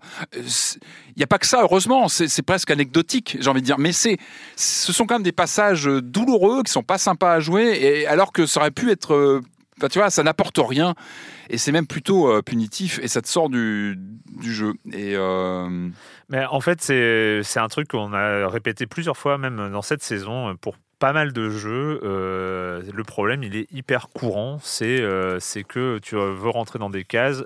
Là, les cases, elles sont claires. Elles sont monde ouvert, euh, système d'expérience, crafting. Combat, euh, c'est-à-dire en fait grosso modo plein de choses dont on n'a rien à faire, euh, ni dans, qui n'ont rien à faire ni dans un univers Lovecraftien ni dans un jeu Frogware. Je- Euh, c'est bah si, c'est le, le truc, c'est que Frogware a une expertise, a vendu des choses sur l'enquête, sur Sherlock Holmes, sur un- un- des jeux qui sont certes un peu, un, un peu structurés, un peu limite claustro des fois parce que tu es, sur des rails, mais au moins tu as un savoir-faire, tu as une vraie reconnaissance et tu as quelque chose qui ne ressemble pas à d'autres jeux. C'est- Il y a une signature Frogware sur les jeux Ah Sherlock Holmes complètement, ouais. euh, qui était là. Et à la place de euh, d'aller plus loin et de et de et de et justement d'appuyer cette cette originalité, cette singularité de de, de Frogware, et ben ils font quoi? Et ben ils dépensent ils, ils- dépensent énormément d'énergie à, Ouais, du à rajouter fighting. dans un jeu dans un de leurs jeux des choses qu'ils ne savent pas faire. Euh, et alors ça ça donne finalement quelque chose à la place d'aller dans une singularité, dans une originalité, finalement tu tu, tu noies ton jeu parmi euh, Ouais. toute la c'est les mêmes fait, remarques il a- que- il c'est a la fallu- même remarque que j'avais fait sur, euh, sur Shadow of the Tomb Raider, si vous vous souvenez, en début de saison. C'est-à-dire que euh, tu te retrouves à avoir. Enfin, je veux dire, t'es- t'es- t'es- tu, tu joues un enquêteur, euh, tu joues un enquêteur de, de- de- à- dans une ville du Massachusetts avec. T'as pas envie de gérer des arbres de compétences, t'as pas. Non, surtout, et, et la force, envie- et la force des Sherlock Holmes, c'était le côté psychologique des personnages que tu rentrais, Ouais, que tu rencontrais. sûr, Et, et là, il y avait- il y avait une porte ouverte pour dire on va justement creuser cette psychologie des personnages. Et Et là- finalement, c'est vrai que, comme tu dis, on se, on se perd dans un open world qui est vide, qui, qui m'a rappelé Hélène Noire dans ce côté, euh, tu sais, euh, Oui. euh, Ah bah, totalement, open totalement. world, et avec en plus des passages en bateau. Alors, je comprends l'idée, ok, on est sur une ville, une ville euh, submergée, ok, mais le problème, c'est qu'au bout de, de 15 allers-retours pour retrouver ton chemin, bah, tu te retrouves avec des séquences de bateaux qui, en plus, fonctionnent pas bien parce qu'elles sont un peu laborieuses, tu tapes contre les murs tu pestes et ça c'est jamais très bon. Et je me suis rendu compte moi au bout de, de, de- de 5-6 heures que je perdais de plus en plus l'impact, le, choc de l'arrivée sur euh, dans l'endroit euh, de Mm. ces premières rencontres avec des personnages, etc. Et que je, je partais dans des boucles de gameplay, de mécanique, et notamment que c'est c'est parti de, combats qui sont pas réussis. C'est c'est cette navigation qui- et, et je finissais par pester contre des mécaniques qui me faisaient complètement sortir d'une narration qui avait un potentiel. Encore une fois, l'univers était là. Moi, je comprenais le postulat de dire on fait de l'open world, je peux le comprendre parce qu'encore une fois, je pense que ça peut caler avec les préoccupations Lovecraftiennes. Le problème, c'est qu'effectivement, ça s'évase, ça Ouais, mais il y a- ça et- et s'évase. il y a un moment, il faut reconnaître c'est les limites, Mais la vraie les- question, les limites euh, de son savoir-faire en tant que studio. Et moi, enfin, le truc caricatural, je vais vous dire le truc caricatural. mais le truc qui te saute à la gueule quand, quand tu regardes ces, ces- ces éléments-là, c'est l'arbre de compétences. C'est l'arbre de compétences. Tu sais, tu commences et tu as, des points, donc tu dois euh, obtenir. Et tu as Et cette est pas en plus, ouais, que j'ai pas. et t'as cette saloperie de compétences qu'on connaît tous. C'est la première compétence que tu prends. que tu dois faire obligatoirement. Vos, Tirer, vos savoir actions tirer. rapporteront plus de points, plus de points d'expérience. Elle est con cette Ouais, Il y a beaucoup de Mais trucs dans, dans, tous les sens, jeux, ouais. dans tous les jeux à art de compétences, tu la trouves, c'est-à-dire que tu prends une compétence qui est euh, les, vos actions futures Ah, mais vous la rapporteront question- plus de points Mais je, je- d'expérience. je suis d'accord avec toi, mais quelle est- la question c'est pourquoi mettre tout ça? Est-ce que c'est pour dire j'essaie de parler un peu à, des joueurs, j'essaie voilà, de faire venir des joueurs qui ne sont pas forcément. euh, c'est du cahier des Mais charges. même pour convaincre du projet, pour que le, pour que le projet puisse Ouais, exister à la base, je pense qu'il faut euh, arriver avec ouais. ça, euh, leur dire bon Mais après, bah ça c'est un jeu après- d'action après, enquête. euh, Après ce titre, mais attention, je- je- j'y passe de bons moments, vraiment, parce que ça m'intéresse. Je trouve, je, je comprends le postulat de ce qu'ils ont voulu faire.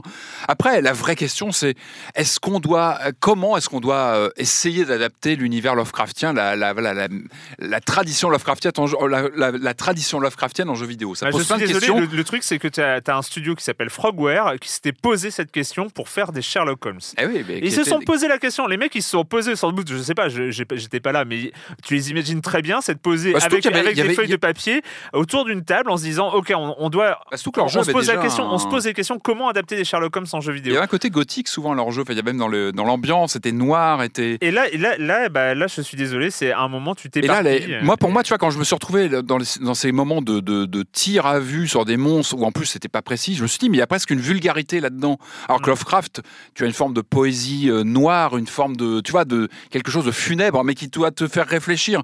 Et là, que la mise en image et en gameplay, bah, il y a une forme de, de, de- de vulgarité. Alors, comment on doit adapter ça? On en avait parlé il y a pas longtemps, je crois. euh, euh, Untold Story, par exemple, c'était peut-être une bonne manière d'adapter aussi cette tradition Lovecraftienne, c'est-à-dire différemment, l'aborder autrement. Après, voilà, est-ce que c'était la bonne, la bonne manière de, de faire? Je, je- J'ai envie de dire, je lui accorde le fait d'avoir essayé. Il a essayé des, so- des choses ce jeu. Il y avait une ambition, tout ne marche pas, bah, il faut, faut, faut, faut parfois passer des passages moins intéressants. Mais j'ai envie de dire, il a tenté des choses. Ouais. Il a, il a tenté trop de choses. Euh, donc, The Sinking City dispo sur euh, Windows, PS4, Xbox One et annoncé sur Switch. Euh, annoncé Ah oui sur, oui, oui, Ah, il est annoncé sur ah, Switch. D'accord. Bon, bah écoute. euh, c'est le moment je vais le d'accueillir. finir, moi, quand même. non, parce que j'accroche à l'univers, donc je, je vais le finir. Même s'il y a des passages plus difficiles que d'autres. Si, si, ça, si tu t'en souviens, tu pourras nous en parler à la rentrée. On, c'est le moment, le moment d'accueillir pour sa dernière chronique de la saison euh, l'exceptionnel Jérémy Kletskin. Ah. Salut Jérémy. Salut Erwan, j'ai gardé le meilleur pour la fin. On va parler d'un jeu qui fait un carton monumental. Il s'agit encore d'oiseaux avec Wingspan. Pour beaucoup d'experts et même si l'année n'est pas encore finie, on tient là le champion de 2019. Alors attention, il s'agit d'un gros jeu. Il y a beaucoup de texte sur chaque carte, il y a des dés, il y a des jetons, il y a un grand plateau, il y a beaucoup de choses à faire. Et c'est justement dans cette grande variété que réside l'intérêt du jeu. Là encore, on a un plateau individuel séparé en trois zones. Sur la partie supérieure, il s'agit d'une forêt, au centre, il s'agit d'un champ et dans la partie inférieure, il y aura un lac. Il y a 170 cartes oiseaux et elles sont absolument toutes différentes. On y trouve une illustration euh, encyclopédique, le nom scientifique de l'oiseau ainsi qu'en latin, un ou plusieurs types de nourriture qu'il va consommer, donc des vers, des plantes, des poissons, des fruits ou même des rongeurs. On y trouve sa taille, sa catégorie, le nombre de points qu'il va rapporter, ainsi qu'une action unique. Ces dernières pourront être activées au moment où on pose la carte ou euh, plusieurs fois dans le jeu à chaque fois qu'une condition sera vérifiée. Lors de leur tour, les joueurs auront le choix entre quatre actions. Ils pourront jouer une carte oiseau de leur main sur le plateau devant eux. Ils pourront obtenir de la nourriture à l'aide de dés et ainsi activer la ligne forêt de leur plateau individuel. La troisième action possible leur permettra de pondre des œufs sur les cartes de leur choix en fonction de leur progression sur la deuxième ligne des champs. Ou enfin, ils pourront piocher des cartes et ainsi activer la troisième partie inférieure de leur plateau individuel, la ligne illustrée par un étang. Certaines des cartes oiseaux déjà posées sur ces lignes-là vont être réactivées à chaque fois. Au centre de la table, et là c'est vraiment ce qui est génial dans ce jeu, on trouve un plateau avec quatre pistes de score. Sur chacune d'entre elles, on va poser une tuile qui va indiquer comment on marque des points lors de chaque étape. Évidemment, ces tuiles sont tirées et posées au hasard. Je vais vous donner un exemple. Pour obtenir un maximum de points lors du premier quart de la partie, il va falloir collectionner un maximum d'oiseaux des forêts. À la fin du second quart, on va compter les œufs qui auraient été pondus par une certaine catégorie d'oiseaux. À la fin du troisième quart, c'est le joueur qui aura le plus d'oiseaux sur son plateau qui obtiendra un maximum de points. Et enfin, la quatrième tuile pourrait vous donner des points si vous avez un maximum d'oiseaux des lacs. Et donc l'objectif et les stratégies de développement sont complètement différentes à chaque partie. Ce jeu a une rejouabilité de malade. Donc retenez bien le nom, Wingspan, il est déjà en pole position pour le Spiele, pour l'Asdor, euh, etc. L'auteur Elizabeth Hargrave, l'éditeur Stonemeyer Games, édité en français par Matagot, de 1 à 5 joueurs à partir de 10 ans pour des parties d'environ 1 heure, 1 heure et demie. hein. Et voilà, et je voudrais te remercier Erwan vraiment du fond du cœur de m'avoir fait confiance, de m'avoir permis de m'exprimer ici euh, à Silence on Joue. J'ai vécu une année complètement dingue à apprendre les règles de plus d'une centaine de jeux. Et puis surtout, j'ai rencontré des gens aux quatre coins du monde, dans des salons, dans des cafés-jeux. Merci à la Rocambole à Lille, au Bois-Rieur à Vincennes, au Gator Game à San Francisco, au DT Game Lab à Osaka, au Colonel Moutarde à Montréal, et évidemment à Frick, ma seconde maison, à Herzliya. Merci à tous ceux qui ont pris le temps de partager leur passion avec moi et m'aider à naviguer l'extraordinaire univers des jeux de plateau. Vous qui allez voyager cet été en province ou à l'étranger, cherchez ces petites boutiques de jeux de plateau, allez passer une soirée dans un bar à jeux, c'est un vrai bonheur. Bonnes vacances à tous, bye bye Bye bye Jérémy et euh, bonnes vacances aussi. Et c'était euh, vraiment félicitations, hein. Ah ouais, félicitations parce que moi j'ai reçu un mail quand même. J'ai reçu un mail de Jérémy Kletskin euh, l'été dernier où, euh, où il me proposait, voilà, il savait Monsieur Fall s'était arrêté et Mhm. tout ça. Et euh, il m'a proposé ça. Moi je dis bah, why not? Il m'a proposé de faire un essai. Il m'a envoyé sa première chronique. J'ai dit bah ouais non mais euh, vas-y mais Rends-toi bien compte que euh, c'est un engagement, une chronique par semaine, c'est énormément de taf et tout taf, ça. euh, c'est euh, et clair. puis il a dit non mais je m'engage, je vais y arriver et tout et il l'a fait et, et vraiment bravo parce que c'était pas évident et j'espère, j'espère qu'il sera là la saison prochaine. On, on- on- on verra Ah, on ça. l'applaudit en tout cas. On l'a, ouais, on l'applaudit, on verra ça à la rentrée. Euh, c'est euh, le moment tant attendu, tant attendu, n'est-ce pas, Corentin? Alors j'espère que ton, vocab- j'espère que vocabulaire va s'étendre. Il nous par- parlait que de ça depuis des mois. Il est arrivé sur Switch après euh, une première édition sur euh, 3DS. C'est Super Mario Maker 2.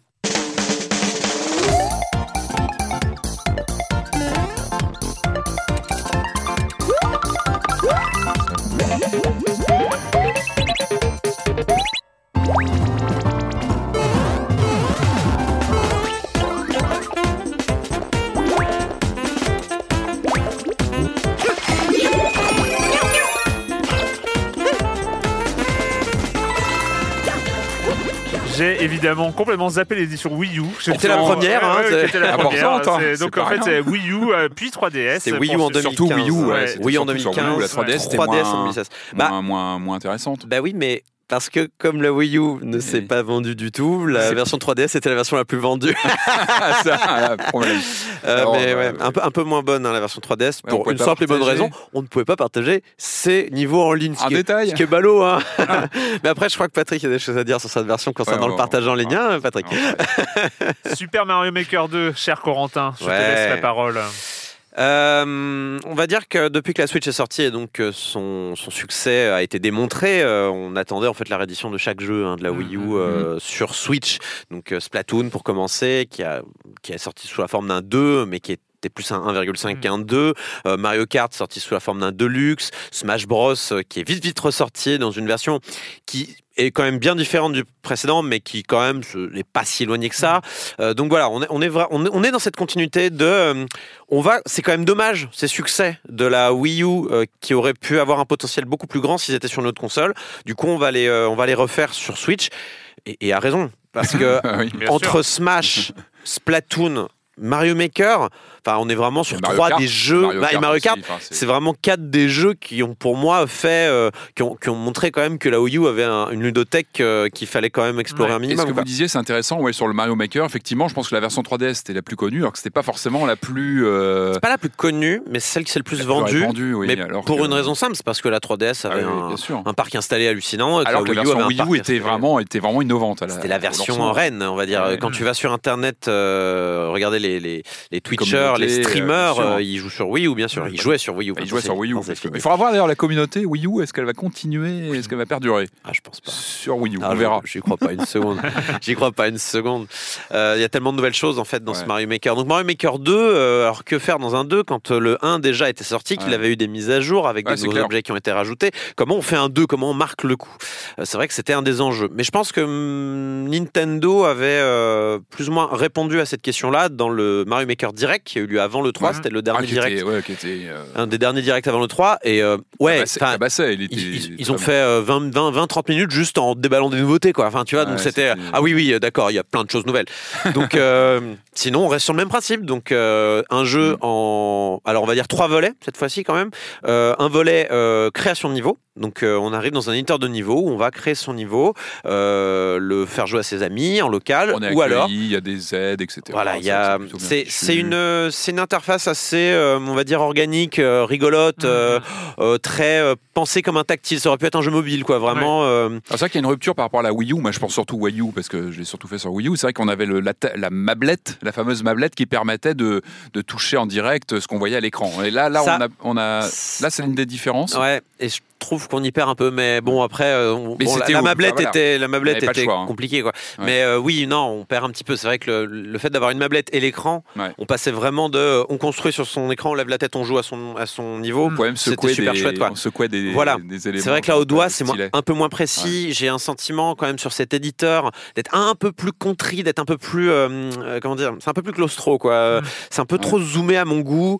Euh, mais Comme bon, si on avait on finit par s'y faire. un jeu Wii U pensé à la, pour la Wii U à la base, vraiment son, à l'origine, et qui a été du coup adapté. euh, Oui, voilà, il a été adapté à un gameplay. Alors, il y a deux gameplays différents, Ouais. comme pour tous les jeux Switch, enfin comme beaucoup de jeux Switch. Donc le gameplay docké et le gameplay portable. Euh, donc évidemment, le docké sera le plus lent puisqu'on va tout manipuler à la manette avec un Mhm. système de raccourcis, euh, de boutons. Alors, je Toi, tu crées comment tes niveaux Toi, tu les crées en bah, tactile là, j'ai un peu tout fait. Ouais. Euh, honnêtement, je, là, j'ai fait tout mon premier niveau quasiment qu'à la manette. Et j'ai fait, euh, là, je suis en train de construire un deuxième niveau. euh, Ah, la manette quand même en docké alors. Ouais, en docké, Ok. bah, je- j'essaie les deux, les deux façons de faire. Et euh, là, le deuxième niveau euh, que j'ai bien avancé, euh, j'ai tout fait au tactile. Tu veux dire que le détompez-vous, tu l'as fait, euh, la manette. tu l'as fait à la manette Détrompez-vous et fait à la manette. Mais en vrai, euh, le- les, les, Ah, j'ai souffert moi, sur son niveau. On, en parlait avant l'enregistrement. euh, en ouais. fait, les, euh, le- il y, il y a un système. En fait, il faut, il faut comprendre comment il fonctionne. Et je trouve qu'ils n'expliquent pas assez le- le- la logique derrière les, les, les menus. Donc en fait, Ouais, parce que t'as le pigeon, tout ça qui t'explique. euh, alors, euh, alors, non, lui, il t'explique comment faire de bons niveaux, mais il Ouais. t'explique pas euh, les raccourcis. euh, Il y, a certains, il y a certains trucs que que tu peux rater, enfin que tu peux ne pas voir. Comme par exemple, euh, sur le tactile, il y a plein de choses. Moi, Ouais. que j'ai découvert en regardant des vidéos YouTube de mecs qui t'expliquent. Et vous avez remarqué que, et par exemple, si tu prends un élément que tu l'enlèves vite sur le côté, Ouais. si tu le, si tu l'écartes vite sur le côté, il y a une poubelle qui apparaît. Tu peux le virer comme ça. T'as pas besoin de sortir la gomme et de le gommer. Ou alors, euh, si tu prends deux doigts, tu, tu, tu scrolles. Et ça va super vite. Ouais. Et c'est pas expliqué ça pas expliqué ça. Ou alors ouais. c'est peut-être expliqué dans le mode d'emploi, mais je, personne va le je voir, t'avoue que je suis pas allé dans le mode d'emploi Non, c'est pour savoir, c'est qu'il faut pas hésiter. Peut-être que Nintendo a aussi intégré que les gens allaient beaucoup sur, euh, sur les réseaux. euh. Autre, autre point, mais ça c'était déjà un défaut de Mario Maker 1, c'était qu'il y a certains trucs qui sont intuitifs et rigolos et c'est marrant une fois que tu le sais, mais si personne te l'explique, c'est compliqué. Par exemple, euh, tu sais, dans les Mario, habituellement, quand tu passes un checkpoint, tu grandis. Enfin, tu chopes Ouais. un power-up. Mhm. Tu peux le faire là. C'est jamais expliqué, mais tu peux le faire. C'est pas obligatoire. Le checkpoint de base, il, il va pas te donner le power-up, mais tu peux glisser un power-up dans le checkpoint le comme, un bloc. Ouais. Et en fait, faire. il va te donner, mais personne te le dit. Et donc, si tu le sais pas, tu peux vite Mais passer ça à côté. Il y a aussi une courbe d'apprentissage quand tu veux créer tes niveaux. Évidemment. Moi, je, je- je parle de ça. Je suis pas créateur de niveau pour l'instant. J'avoue que j'ai pas le temps et je- j'ai pas cette fibre dans, dans un l'immédiat. dimanche entier pour faire un, un long niveau comme ça. Moi, je consomme les niveaux des, autres. On en parlera après, mais on, Ouais. va, on va te laisser finir sur la création. Mais, mais euh, voilà, c'est des choses que tu apprends. Tu as une courbe aussi. Ouais. Tu as une vraie courbe de. C'est aussi ce qui rend fascinant. Et, le- et- et ce, qui, ce qui reste quand même, parce qu'il faut, faut, faut le dire, la force de Super Mario Maker, c'est euh, c'est cette, force de, de, de la programmation aussi d'une manière Ouais. générale. C'est- logique. C'est Très robuste. c'est euh, essayer, essayer par l'erreur, euh, essayer par. moi, j'ai été donc, je raconte, je rends, mais sur l'aspect création. Enfin, je l'ai, j'ai laissé à mon fils un mercredi. Euh, alors, il n'a pas joué toute la journée parce qu'ils ont quand même, ils sont limités en temps d'écran, mes enfants quand même, faut pas Tu déconner. lui as laissé la Switch euh, déjà. C'est déjà. euh, Non, bah, oui, non, mais ça, j'ai abandonné le combat là. De toute façon, depuis, euh, depuis euh, Yoshi Crafted World, C'est foutu, ok. euh, c'est bon. Donc il a ta. Et, et donc, euh, et, et quand même, je suis rentré, euh, je suis rentré du boulot le, le soir et il m'a montré, il avait fait un niveau. Mais déjà qu'il Euh, avait, on le voyait, il faisait des dessins déjà de niveau. Oui, hein. oui, oui, Il a- non, il a- il a- il il a a- une il a- fibre. il est- oui, certes, mais, euh, mais c'est, il avait joué à Super Mario Ah, Maker c'est sur génial pour 3DS ça. un petit peu, donc il s'était un peu euh, déjà, il avait fait déjà des choses qui étaient impressionnantes. Mais là, j'ai été quand même. C'est ce qui- c'est super agréable le, le- le côté essai. euh, tu poses un truc, euh, t'appuies et puis tu joues le niveau et puis tu vois où c'est et puis tu vois ce qui se passe et tu corriges. Et je trouve qu'il y a une sorte de fluidité qui est absolument géniale pour l'apprentissage. Tu tu euh, tu passes du test au- à, la, à la Ah construction très rapidement, rapide. Et, et du coup, tu apprends, tu apprends en, en permanence à jongler avec les éléments, Ça, à mettre des nouveaux éléments, à, à voir À comment ça corriger tes erreurs. Et, et lui, euh, de, ce petit bonhomme de 7 ans, euh, bah, il m'a mis des portes, il a mis des pièges, il a mis des trucs qui tombaient du plafond. Euh, le niveau, il n'est pas énorme, ça n'a rien à voir avec, euh, avec le tien, évidemment, mais, c'est mais- touchant. Enfin, en mais il y plus, avait, y y un récit, création, il y avait euh, un récit, il y avait une porte génial. qui menait à un piège, je, me- je- je suis mort, une autre porte qui permettait de récupérer une clé pour ouvrir une troisième porte qui permettait. Rien- Et, et du coup, c'était quand même en, en quelques heures, Ah, comme ça, il avait, ça, fait, il avait rien fait un truc, et, ça montre la puissance rien de cette pour interface. ça, en rien fait. que pour Ouais, ça, c'est un must. Rien que pour ça, c'est un must. Et on en parlait un peu avant l'enregistrement. Moi, je pense que il est encore trop tôt parce que le premier, il a 4 ans. Mm. Mais je pense qu'il y aura une génération de, sûrement de game designers qui auront été biberonnés par ce titre. Je, je pense que concrètement, on pourra dire dans quelques années, ah bah tiens, moi, je me rappelle avoir commencé euh, tout jeune à faire mes niveaux sur. euh, sur Mario Maker, c'est pas rien quand même. Et, et je trouve que ça livre des, des outils aux enfants Et qui ça, peuvent. avoir- ça va peut-être ouvrir des vocations. Ah mais, mais c'est génial, ça fait cliché de dire ça, mais je pense effectivement que ça peut vraiment ouvrir des portes. On peut peut-être signaler quelques nouveautés quand même euh, que, parmi cet outil hein, qui a dû être remanié Parce que c'est un sur 2, Wii. on parle d'un 2 quand même. hein. Moi, alors, hein. À titre, donc, pour conclure sur l'interface, je dirais qu'elle est un peu moins intuitive euh, que le Ouais. Mario Maker 1, mais c'était obligé, étant donné, qu'on est, on est, étant donné que ce jeu a été créé pour la Wii U, Ouais. euh, c'était obligé qu'il allait y avoir des concessions d'un point de vue ergonomique. Ouais. Mais dans l'ensemble, ils, sont- ils se débrouillent bien. Mais c'est vrai que moi, là, il m'a fallu un vrai temps d'adaptation et je suis beaucoup moins rapide à créer un niveau maintenant là sur, euh, c'est- sur Switch qu'à l'époque sur qui est bien, Wii. c'est qu'ils n'ont pas seulement porté l'original, ils auraient pu dire on ressort le- le- l'original en deluxe avec deux trois trucs en plus et ça, et ça- ça- ça aurait très bien fonctionné. Là, il y a eu aussi l'effort de- de- d'apporter une suite. Et il y a euh, donc on a aussi euh, la, hum, on a comment ça s'appelle? Les nouveautés. Ah oui. Donc qu'est-ce qu'on a comme nouveauté principale? Je vais pas toutes les citer. Il y a un truc qui avait été demandé depuis très longtemps, qui avait pas dans Mario Maker 1, et c'est vrai que c'est un peu chelou, qui est pas ça. C'était un peu compliqué à intégrer dans le système actuel. C'était les pentes. Il y avait pas de pentes dans Mario Maker 1. Ouais. C'était des escaliers ou des machins. Euh, là, ça y est, il y a enfin les pentes, des pentes normales ou des pentes Elles de, sont de tapis roux. en Mario. hein. Ouais, bah ouais, tapis roulant. Euh, c'est vrai que c'est un des mouvements de Mario, c'est de pouvoir glisser sur les fesses et Bien de, de taper les Goombas euh, avec ses, avec clair. son cucu. Euh, et du coup, le, le, le, le- le fait, le fait de pouvoir les mettre, ça, ça aussi donne des niveaux qui semblent être un peu plus arrondi, un peu plus souple, un peu plus, un peu plus naturel. Bah, en fait. plus varié aussi. Ouais. euh, Euh, mais dans les vraies grosses nouveautés, par contre, on a quoi Euh, On a un cinquième style euh, qui est euh, Ouais. euh, 3D World. Super Mario 3D World, donc World euh, 3D, le jeu de la 3D World. Wii U, qui Ouais. n'était pas un jeu 2D, hein, qui était un jeu Isométrique. 3D, ouais, avec une vue, ça dépend, ça Mm. dépendait des niveaux. Mais euh, ouais, une caméra fixe en tout cas, ou en tout cas une Mhm. caméra sur un rail. Euh, là, du coup, on est sur une version 2D, mais on a le, on a un moveset qui est proche de, de, de celui de Mario 3D World. Par exemple, on a le long jump qu'on n'a pas, euh, le saut en longueur. Hein, Le je chat. vais encore m'embêter parce que je dis des mots en anglais. Mais le voilà, chat. Le chat. on a Mario Chat, on a aussi on a le, le, le- le salto arrière qui nous vient de Mario 64, on a euh, alors on n'a pas le petit tourbillon de New Super Mario U euh, qui est, euh, qui est qui est bien pratique, mais là il n'y est pas du coup, on a des, on a des réflexes qui marchent moins.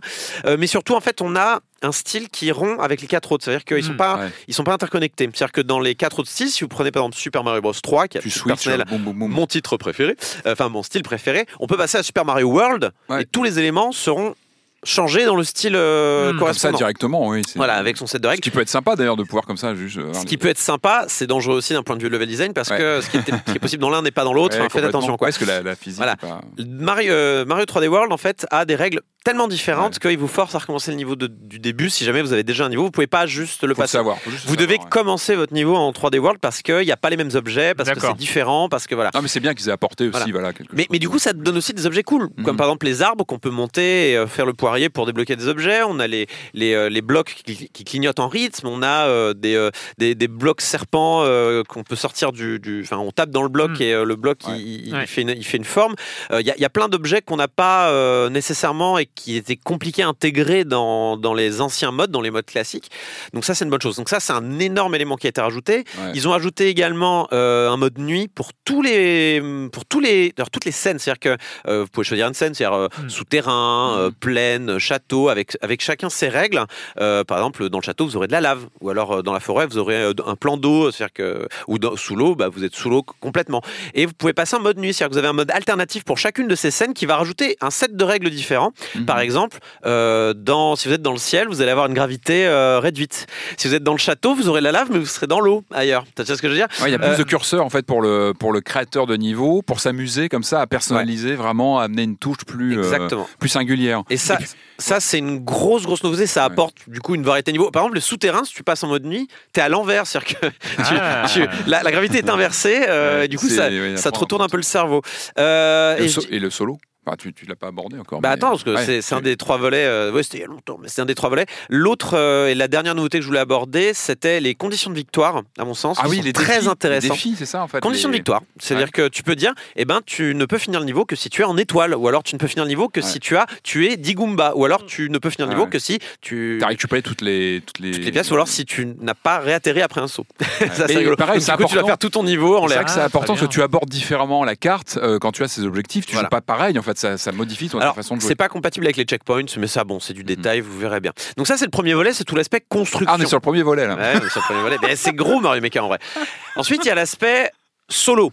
C'est-à-dire qu'il y a un mode Ouais. histoire, Oui, un oui, vrai mode histoire. Oh, On- histoire, oui. Non, mais mode, mode Ah, une campagne, euh, une campagne. Euh, donc euh, Mario doit reconstruire le château de Peach et pour ça, il doit accomplir des missions pour récolter des pièces pour à cause payer. chien qui euh, appuie sur le. ah, c'est le undo dog, c'est le undo dog euh, que voilà qui qui, qui Qui a efface. appuyé sur la oui. fusée. Qui a appuyé sur la fusée, donc qui a détruit le château. Euh, donc en fait, on va faire des missions qui seront payées en fonction de la en difficulté. Et en plus, en bonus, on a les pièces qu'on aura récupérées dans le niveau. Donc Yep. ce qui donne des incentives, hein, des, euh, ça, ça donne des, des- des carottes pour aller chercher la petite pièce qui est Mais c'est une inaccessible. bonne là. chose que c'est assez riche. Il y a pas mal de niveaux. Il y a une centaine de niveaux, je crois, c'est ça? Il y a 120 niveaux. Ouais, c'est hein. quand même pas rien. C'est un beaucoup. gros morceau quand même. C'est du- plus de niveaux que dans un Mario, Ouais, non, un New Mario classique. hein, euh, c'est beaucoup, beaucoup de niveaux. hein. Ouais. Rien qu'avec ça, euh, honnêtement, vous, vous êtes déjà bien. euh, Ouais, il y a on- une bonne partie du contenu. Ouais, il y, a- il y a pas mal de contenu. Euh, Ah, bon, c'est surtout une pour le reste, pour les a- créateurs a- alors en, j'ai remarqué que dans le mode solo, il y avait alors parce que je me souvenais pas, ayant fait le que Mario Maker en 3DS, je me souvenais pas que dans le mode solo sur Mario Maker, il y avait la possibilité de revenir en mode édition. Euh, parce que là, Oui, dans- Ça, c'est euh, nouveau. c'est c'est nouveau, c'est-à-dire que tu es dans le mode solo.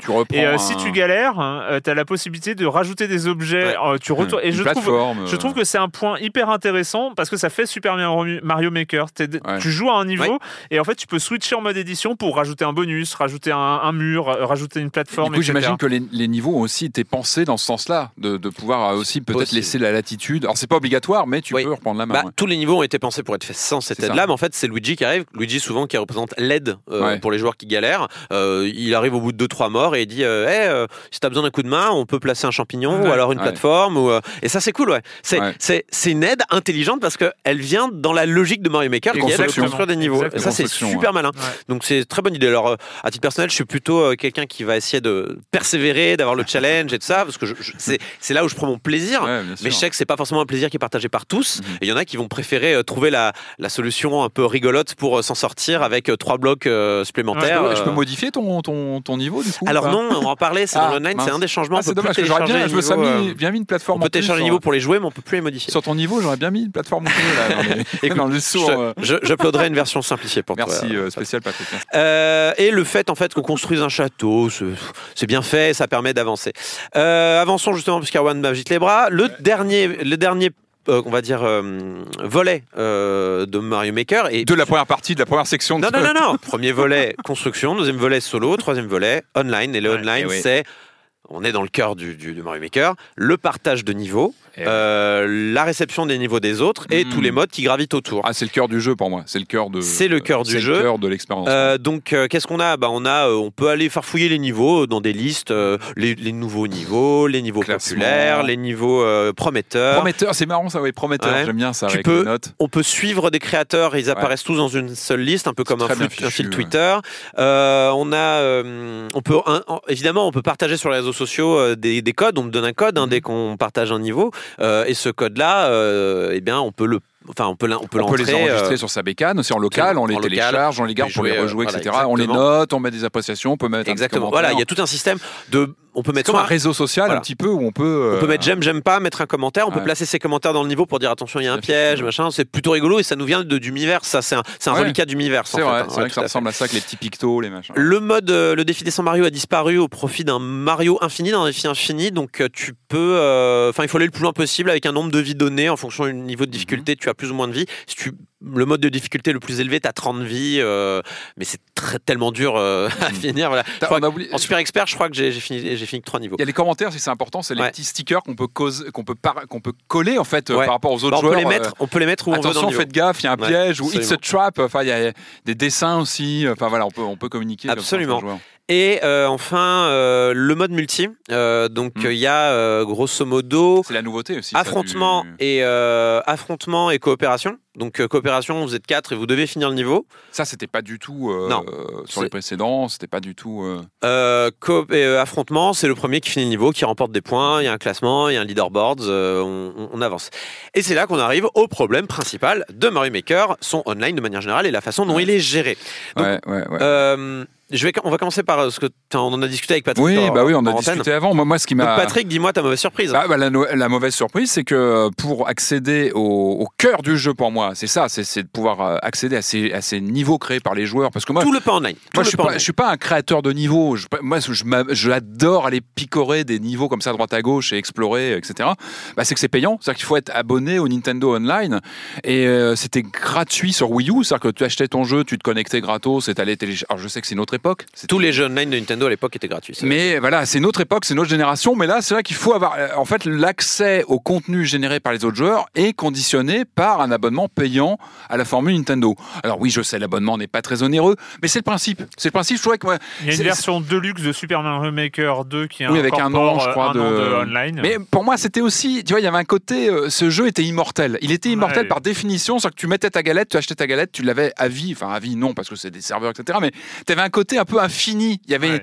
c'était infini. Tu pouvais tomber sur n'importe quoi euh, plus tard. Et là, bon, bah, t'es sur un abonnement. C'est-à-dire que là, si tu n'es pas abonné euh, Nintendo Online, tu n'as accès qu'au contenu solo, à cette fameuse campagne qui est Ou, riche. ou est-ce que tu auras créé toi Mais du coup, t'as pas ce. Pour moi, c'est c'est- c'est ce- moi ce qui est magique, et je trouve que ce jeu est magique. hein, on l'a on l'a déjà dit, mais le fait de pouvoir aller chercher comme ça des niveaux, tu as des découvertes, tu as une, tu as un imaginaire. Moi, ça me rappelle. de- cet âge d'or des années 80 où en quelques pixels, moi je me rappelle toujours de ma découverte de Jet Set Willy. Euh, alors tout le monde n'est pas Matthew Smith, tout le monde n'est pas un créateur comme ça, mais je trouve qu'en notamment dans les looks euh, années 80 des premiers Mario, il y a une magie quand tu découvres un univers comme ça. Tu as des mondes entiers qui sont créés en quelques pixels. Et je trouve que quand tu rentres dans, dans, les, dans les meilleurs niveaux, sous ton axe sont moins bien, mais tu as des niveaux entiers où tu as, une forme de, as parfois une forme de narration. Tu as vraiment cette sensation d'entrer dans un univers avec des codes, avec des, des... Moi, vraiment, je suis bluffé parfois par la, mise en scène, par le, la création, et vraiment cette sensation de rentrer chez quelqu'un et de rentrer dans, dans, dans, dans, un univers, dans un monde à part. Et, et tu, as, tu sens que tu as vraiment des créateurs qui arrivent à. T'es plus en train de jouer à un jeu Mario. Et c'est ça que je trouve que où, tu as les codes de Mario, tu as les personnages, mais tu rentres chez quelqu'un, tu rentres dans un monde créé par, par, un, créateur.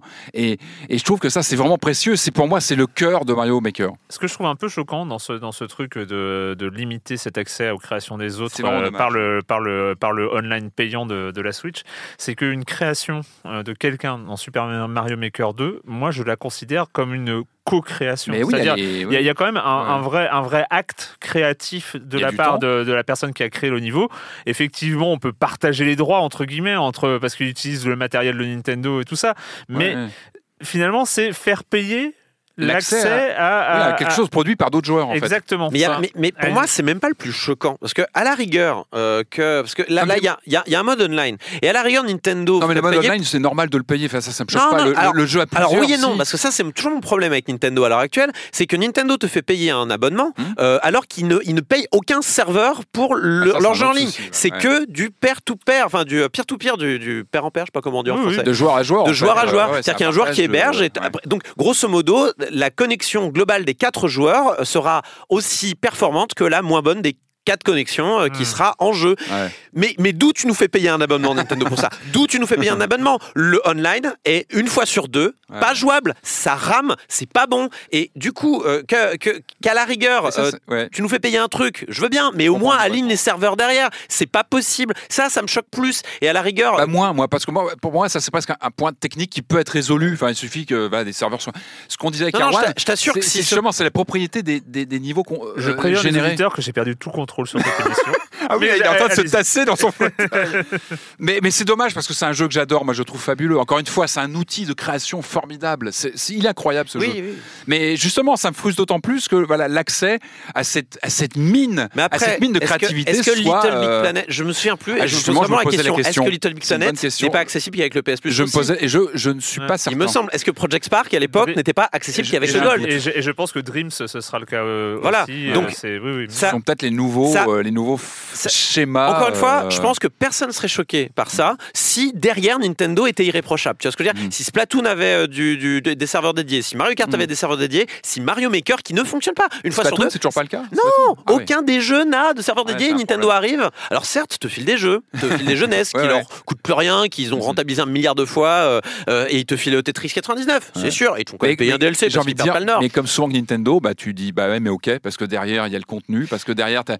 bah, voilà, il est irrésistible ce Mario Maker 2. Une fois que tu as mis le doigt dedans, tu t'as qu'une envie, c'est d'aller voir ce que les mecs ont créé. Je, crois, vous savez, la communauté, elle est déjà folle. Le jeu, il est sorti il y a quoi? Il y a, il y a une semaine? Absolument. Et quand tu vois déjà les niveaux, le nombre de, de joueurs que tu vois, le, parce que tu as les compteurs, de, les, c'est fou déjà. Là, à l'heure actuelle, le jeu est sorti il y a 6 jours. Ouais. Et, je, dois avoir 30 à 40 heures dessus. D'habitude, pour un silence on joue, ah soit je finis le jeu, soit j'essaie de jouer au moins 6 heures au jeu pour euh, me faire une bonne idée. Ah, c'est vrai que t'es très sérieux, toi. Hein, mais là, j'ai 40 heures sur le jeu. 30-40 heures sur le jeu. Mais oui, mais c'est J'ai une question, Corentin. C'est que tu nous as fait donc un, un, un, bilan assez posé, assez euh, objectif de, de l'objet. J'ai quand même besoin, parce que tu as quand, même un, as quand même un gros investissement sur Super Mario Maker, le, le premier.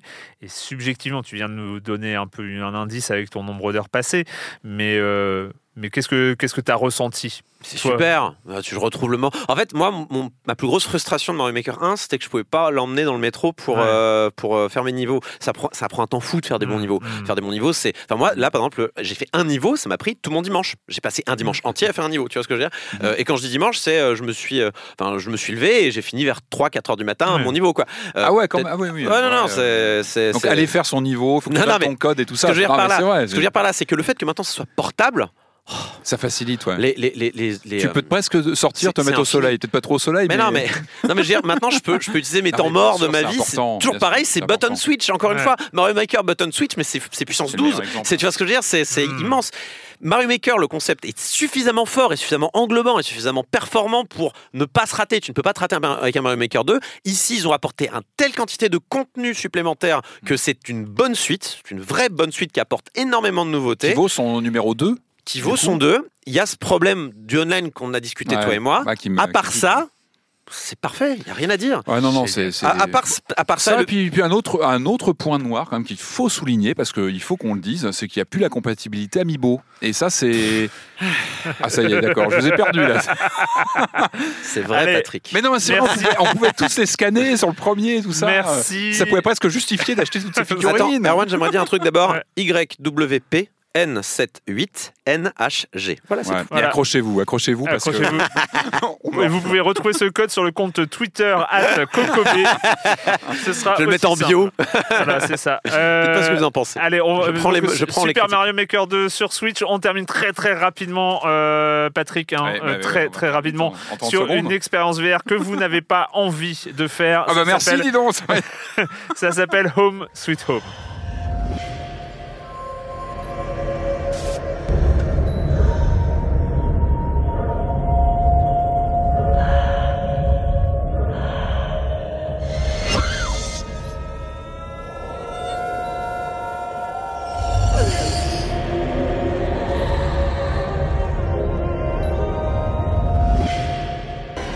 Alors maintenant, chers auditeurs, Eh ben, on vous me dites euh, sincèrement si euh, avec ce son-là, vous avez envie de mettre un casque de réalité virtuelle Ah, et de vous c'est retrouver là. question. Là, là Ah où bah se passe cette euh, musique, euh, là où se passe ce son que vous venez d'entendre. Non, vous n'avez pas envie. Toute la Patrick, question. lui, l'a fait. On est en juillet-août. hein, si je vous parle Thaïlande, vous, par- vous pensez évidemment soleil, euh, vacances. Bah non, non, moi je vais vous emmener dans, les, dans les recoins les plus sombres de la Thaïlande, ou plutôt de ces légendes et de, de ces monstres, euh, avec ce- cette, cette petite série B euh, que, plutôt sympa, moi, moi, qui m'intéressait, parce qu'évidemment c'est un jeu jouable sur PS4 euh, tradi, et puis qu'on, qui, a aussi une version euh, VR. Euh, alors, c'est- pas un chef-d'œuvre, mais c'est une série bien, ficelée. Je trouve il y a des bons moments dedans. Euh, on incarne Tim. Alors Tim, le, problème de Tim, c'est qu'il a perdu sa femme et qu'il est, pas bien du tout. Et il se réveille au début du jeu dans un endroit qu'il connaît pas, qui est plongé dans le noir, qui est super flippant. Et euh, voilà, il va avancer dans cette histoire. On va, on va revivre des, choses et puis on va, on va dérouler toute une, toute une, toute une affaire autour de, toute une histoire autour de ça.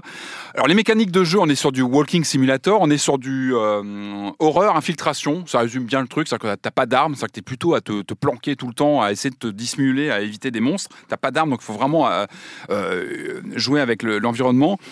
Et alors moi, pour tout vous dire, je l'ai commencé sur le téléviseur. Donc là, je faisais un peu le bonhomme, genre mais il fait pas trop peur en fait. Alors parce que très vite le jeu, dès les premières minutes, tu comprends euh, assez vite que tu es sur un, un schéma que tu peux ne pas aimer. C'est le côté Di- Diane Retry, c'est-à-dire que tu as, une sorte de croque-mitaine qui est assez flippant quand même. hein. C'est une sorte de, c'est une jeune nana euh, genre euh, look zombie et que tu euh, que tu entends tout de suite parce qu'elle se balade avec un cutter et t'entends le bruit du cutter clac clac clac clac clac clac. Tu l'entends.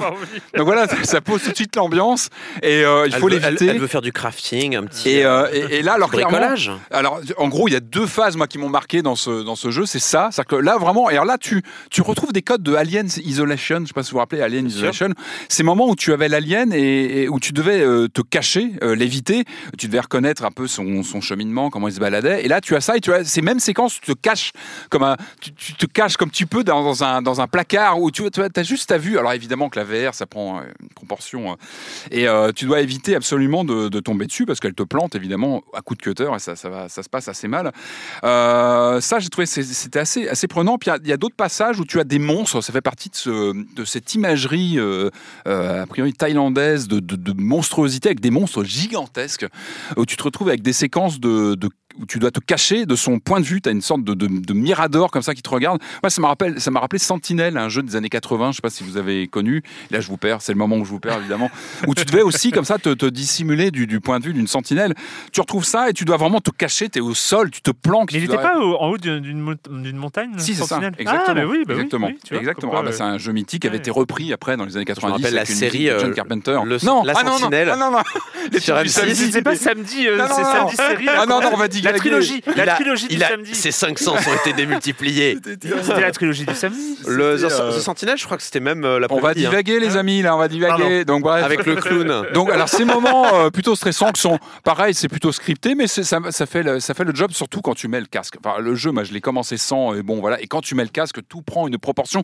Il est symptomatique pour moi d'un jeu assez lambda quand il joue à l'écran et qui prend vraiment, euh, tu vois, les échelles sur ces monstres gigantesques au casque, c'est hallucinant. Pour moi, le jeu, il y a- une réussite vraiment qui m'a marqué, euh, c'est que tu fais des allers-retours et tu revis dans le, à un moment, tu te retrouves dans l'appartement de ce couple qui a toute une histoire avec cette fille disparue. Et pour moi, il a réussi. Il y a un passage où tu es dans cet appartement, tu te retrouves dans un lieu connu, entre guillemets, tu te retrouves dedans. Et il réussit ce qui, pour moi, peut vraiment être euh, les meilleurs moments de VR. C'est cette sorte de théâtralité que tu peux recréer. Toi, tu es un acteur, tu te retrouves dans un endroit finalement fini, euh, fermé, un appartement, et il se passe des choses autour de toi dans un lieu fermé. Et là, la VR, elle trouve, je trouve qu'elle elle prend un, un sens absolument hallucinant où tu es dans un appartement, tu as une porte qui claque, tu te retournes, la porte s'ouvre, euh, tu as des objets qui bougent derrière ton dos, tu montes à l'étage, il se passe des trucs au rez-de-chaussée. Cette unité de lieu, moi je pense vraiment qu'il y a des choses à creuser dans ce sens avec un endroit où toi tu es comme un acteur sur scène, il se passe des choses autour de toi. Et là, je trouve que le jeu, c'est un passage.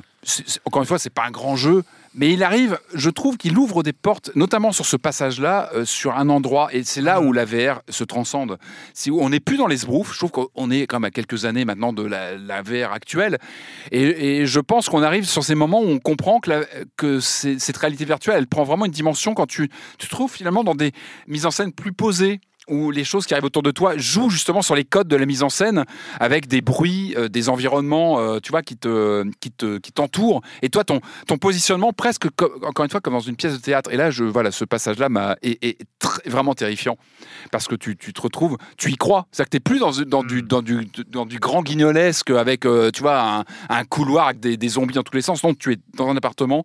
Les portes qui claquent, un objet à, à deux mètres sur ta gauche qui tombe. Je suis une intéressé, de mais- je suis intéressé, mais je n'ai vraiment toujours pas envie d'y. Et euh, bon, en tout cas, voilà, voilà, c'est pas un grand jeu, mais c'est une petite flippette, une trentaine d'euros.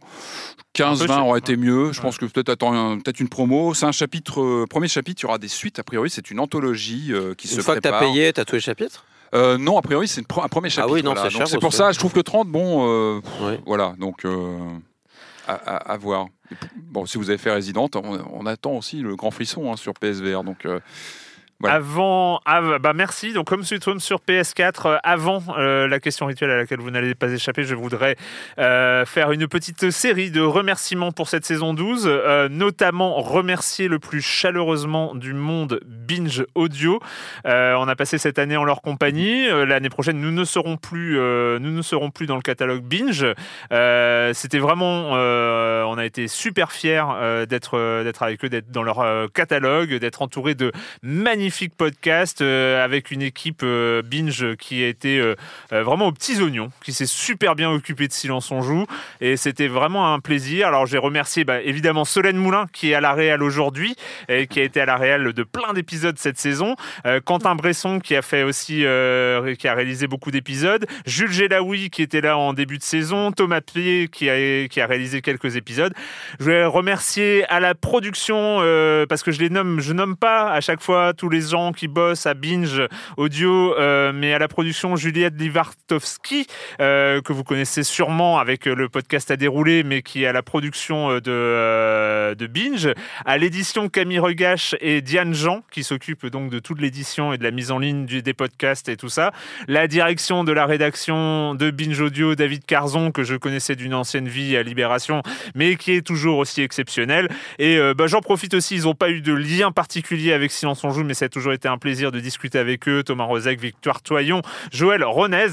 Euh, voilà, donc ça a été un vrai plaisir de, euh, les côtoyer pendant, pendant une année. Euh, bah, voilà, nos chemins euh, vont se séparer parce que bah, voilà, les chemins ils se séparent parfois. Et en tout cas, ça a été vrai- un vrai, vrai honneur d'être là et d'être entouré de tous ces podcasts. Je le répéterai jamais assez, j'en ai parlé dans chaque, presque dans beaucoup d'émissions, mais les, les podcasts de Binge Audio, vous pouvez piocher dans le catalogue à l'aveugle. Je voulais aussi remercier tous les chroniqueurs qui ont été là euh, cette saison. Bah, évidemment, donc, euh, Corentin et Patrick, vous êtes là. Euh, donc, et vous avez été là euh, pratiquement tout le temps. Il y a aussi eu, bien sûr, Camille Suard, Elodie Druard, Franz Durupt, Marius Chapuis, Clément Apap. Clément Apap Et Non. Clément Apap, si, je te jure, il était là. Il est revenu. C'est vrai que vous vous évitez, c'est insupportable. Je suis sûr que les auditeurs, ils en Ah, peuvent ils, en, ils en plus, peuvent quoi. plus, ils en peuvent plus.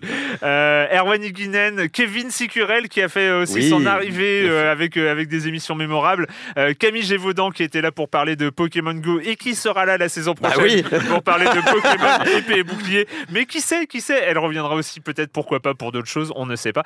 Euh, bien sûr, remercier encore une fois Jérémy Kletskin Mm. euh, pour la qualité, la régularité et la pertinence de toutes ces chroniques jeux de société. Voilà, c'est pour tous les remerciements de cette formidable saison 12. C'est encore dingue de trouver après Et merci 12 ans. à toi, Erwan aussi. hein. Ah oui, Ah oui, merci, Erwan. Si. je, moi, je dis les merci.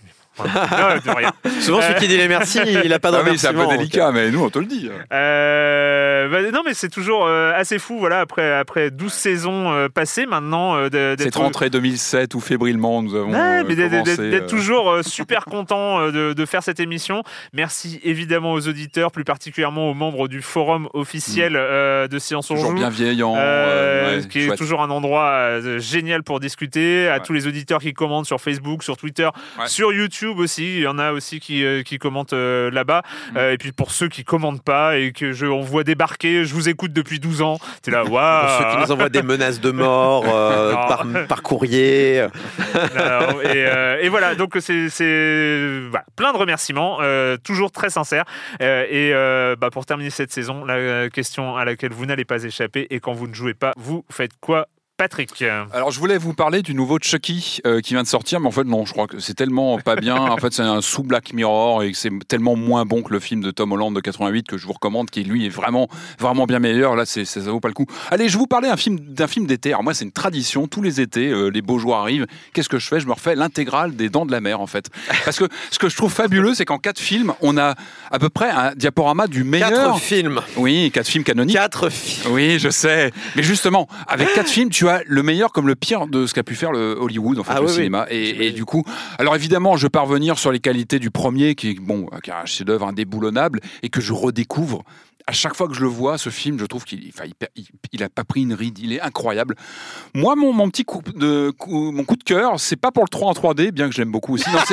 Non, non, non, non, il est fabuleux, il est ressorti en Blu-ray 3D, en fait, je le recommande, il est, Le 3 fabuleux. en 3D. Et bien sûr, et avec les effets, en plus, euh, il est très très bien. Non, mais c'est le deuxième, qui est souvent euh, mal vu euh, de Jano Schwartz, euh, que moi j'aime beaucoup. Je trouve que ça a été une suite qui a, qui a souvent été un peu, tu vois, euh, euh, euh, comment dire, critiqué. Et moi je trouve qu'il est, il, il développe très très bien le, le- le personnage de Brody, etc. Moi j'aime bien le deuxième. Je trouve que le, le Jaws 2 ou les Dents de la Mer. Deuxième deuxi- partie. Deuxième partie, parce que. Ils l'ont appelé sinon, comme ça. hein. ça posait problème. Moi, c'est un titre, c'est vraiment un, un des, des films que j'aime beaucoup de, de la série. Je trouve qu'il fait une vraie bonne suite au, au- à ce chef-d'œuvre intemporel du le Ils, a- ils auraient pu quand même assumer le Dent de la Mer 2, d'autant que So Bah. a assumé son sixième épisode. saucisse. Et euh, ça, c'est quand Ils même. l'ont drôle. sorti en saucisse. Ah, ils ont sorti Il s'appelle saucisse, Saucisse. carrément. C'est Bon. drôle. Corentin. Euh, alors moi, depuis qu'il n'y a plus les croissants, j'ai plus de temps. Mais en fait, j'ai pas plus de temps. Parce que, euh, en T'es fait, sur euh, Mar- Mar- plein de choses à préparer. Bon, déjà, il y a Mario Maker qui mange une partie quand même. euh, Mais surtout, voilà, je prépare euh, un gros projet en ce qui me concerne. euh, ah oui, avec bah ma oui. compagne. Bah oui. Euh, Ah, il donc faut là, euh, il faut, il faut, il faut, il faut l'annoncer parce qu'on on l'a- on on toujours pas dit, mais Corentin, tu ne seras pas là la Ouais, saison On prochaine. pas va rester fort. On va essayer de rester fort. mais Ouais. moi, je pense qu'un pilier suffit, tu sais. Oh non. Euh, mais oui, je serai pas la saison prochaine pour cause de bah, euh, visa vacances travail au Japon a priori euh, pendant un an a priori. parce que Cool. j'ai a priori, je pars un an au Japon. Il va nous plomber l'ambiance de en fin d'émission, c'est ouf, moi je suis trop content de partir au Japon. Toi t'es plombé, moi je fais, moi je vis ma belle vie. Il est un peu égoïste. hein, Un ce- petit ce peu égoïste, c'est vrai. Non, je Mais t'as bien raison, le Japon. qui est, Mais c'est vrai que euh, c'est beaucoup de démarches en fait. Enfin, Ah donc ouais. euh, des démarches alors euh, purement administratives. hein, euh, demander le visa, euh, vacances travail. Donc là, je suis en train de remplir des lettres de motivation chelou euh, sur la base de depuis quand. Mais ça en le vaut, Japon ça en- ça vaut le coup.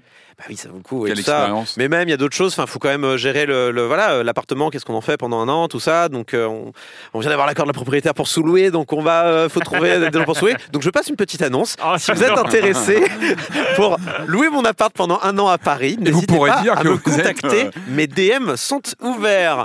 Euh, et sinon, bah, écoute, ça Avec un fait code promo pour les, absolument. Alors, vous avez seulement si vous avez fini mon niveau Mario Maker, par contre. Oh là, ne bah, pas- accrochez-vous, c'est pas gagné. vous devez montrer votre, votre Switch. Mais voilà, c'est beaucoup de C'est aussi pour ça que j'apprends le japonais depuis un moment d'ailleurs. euh, voilà, donc c'est. Tu C'est nous en avais parlé. c'est beaucoup de. Tu nous feras un débrief beaucoup de petites euh, complet au retour, Oui, évidemment. tout à fait. Mais en tout cas, ça m'a fait plaisir de participer donc à 4 ans de Silence on joue. Je vais les regarder. Hein. Yes. Les croissants, tout 4 ans de ça, quand on est venu. euh, Ouais, je sais plus pour quel jeu je suis arrivé, mais je me souviens que c'était Undertale Mario pas Maker. longtemps après. Euh, et du coup, c'est Ouais. bien de commencer par Undertale et finir par Mario Maker. Je trouve que c'est euh, c'est des, c'est des bons jeux pour commencer. euh, T'avais Cor- tout prévu depuis Corentin- longtemps, en fait. Corentin, je te signale que tu restes un an au Japon. Euh, Ouais. La saison 14. euh, C'est quand ton ticket de retour qu'on Ah, je sais pas encore, ça fait partie des choses qu'il faut que je gère. euh, Ça, euh, acheter un billet euh, avec euh, date euh, modifiable, euh, voilà.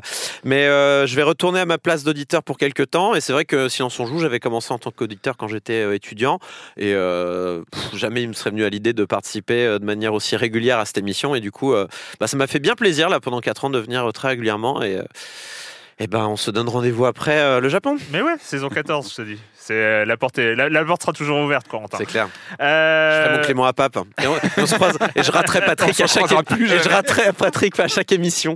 En fait, Patrick assimile les euh, les, C'est le blob. les, c'est les- le blob. les chroniqueurs que vous voyez plus. En Ils fait, c'est Patrick moi, qui les assimile et après il peut les re- il peut les ressortir quand il veut. égorgiter. Euh, J'allais parler d'une série Netflix, mais je sais pas. Enfin, non, j'ai commencé à regarder Ah, tiens, euh, original, Family, Business. Et Ah. Je trouve qu'il y a quand même une série Netflix made Série in France française. Ah ouais avec euh, Jonathan Cohen. Euh, Serge donc, le euh, mytho là. Ah mais il est clairement sur sa lignée de Serge le Mito et c'est toujours euh, un vrai plaisir. Euh, mais il y a Gérard Darmon, euh, il y a d'autres, il y a Julia Platon aussi et et, euh, et franchement c'est c'est plutôt drôle, c'est vraiment bien foutu, les acteurs sont bons, euh, la réal est, est top, euh, la narration est bien, c'est 6 épisodes je crois. Où, euh, Ah, c'est court. Ouais, c'est Peut-être me ouais, tenter, du ouais. coup. Et, euh, et c'est vraiment très bien. Bon, donc évidemment, c'est euh, une famille. ils décident la boucherie familiale. ils veulent la transformer. ils ont l'annonce d'une régularisation, enfin d'une lég- légalisation prochaine du cannabis. Donc ils veulent transformer un peu leur business. Et c'est assez drôle. C'est plutôt pas mal fait en tout cas. La bande annonce m'avait donné envie, Ouais. donc je vais peut-être me laisser tenter. Voilà. euh, encore une fois, bah encore une fois, euh, merci à Solène hein, pour avoir réalisé cet épisode. Et euh, merci à tous. Et puis bah on se retrouve pour la saison 13 de Silence on joue. Ciao. Hey, it's Paige DeSorbo from Giggly Squad. High quality fashion without the price tag. Say hello to Quince. I'm snagging high-end essentials like cozy cashmere sweaters, sleek leather jackets, fine jewelry, and so much more. With Quince being 50 to 80% less than similar brands. And they partner with factories that prioritize safe, ethical, and responsible manufacturing. I love that. Luxury quality within reach. Go to quince.com slash style to get free shipping and 365 day returns on your next order. Quince.com slash style.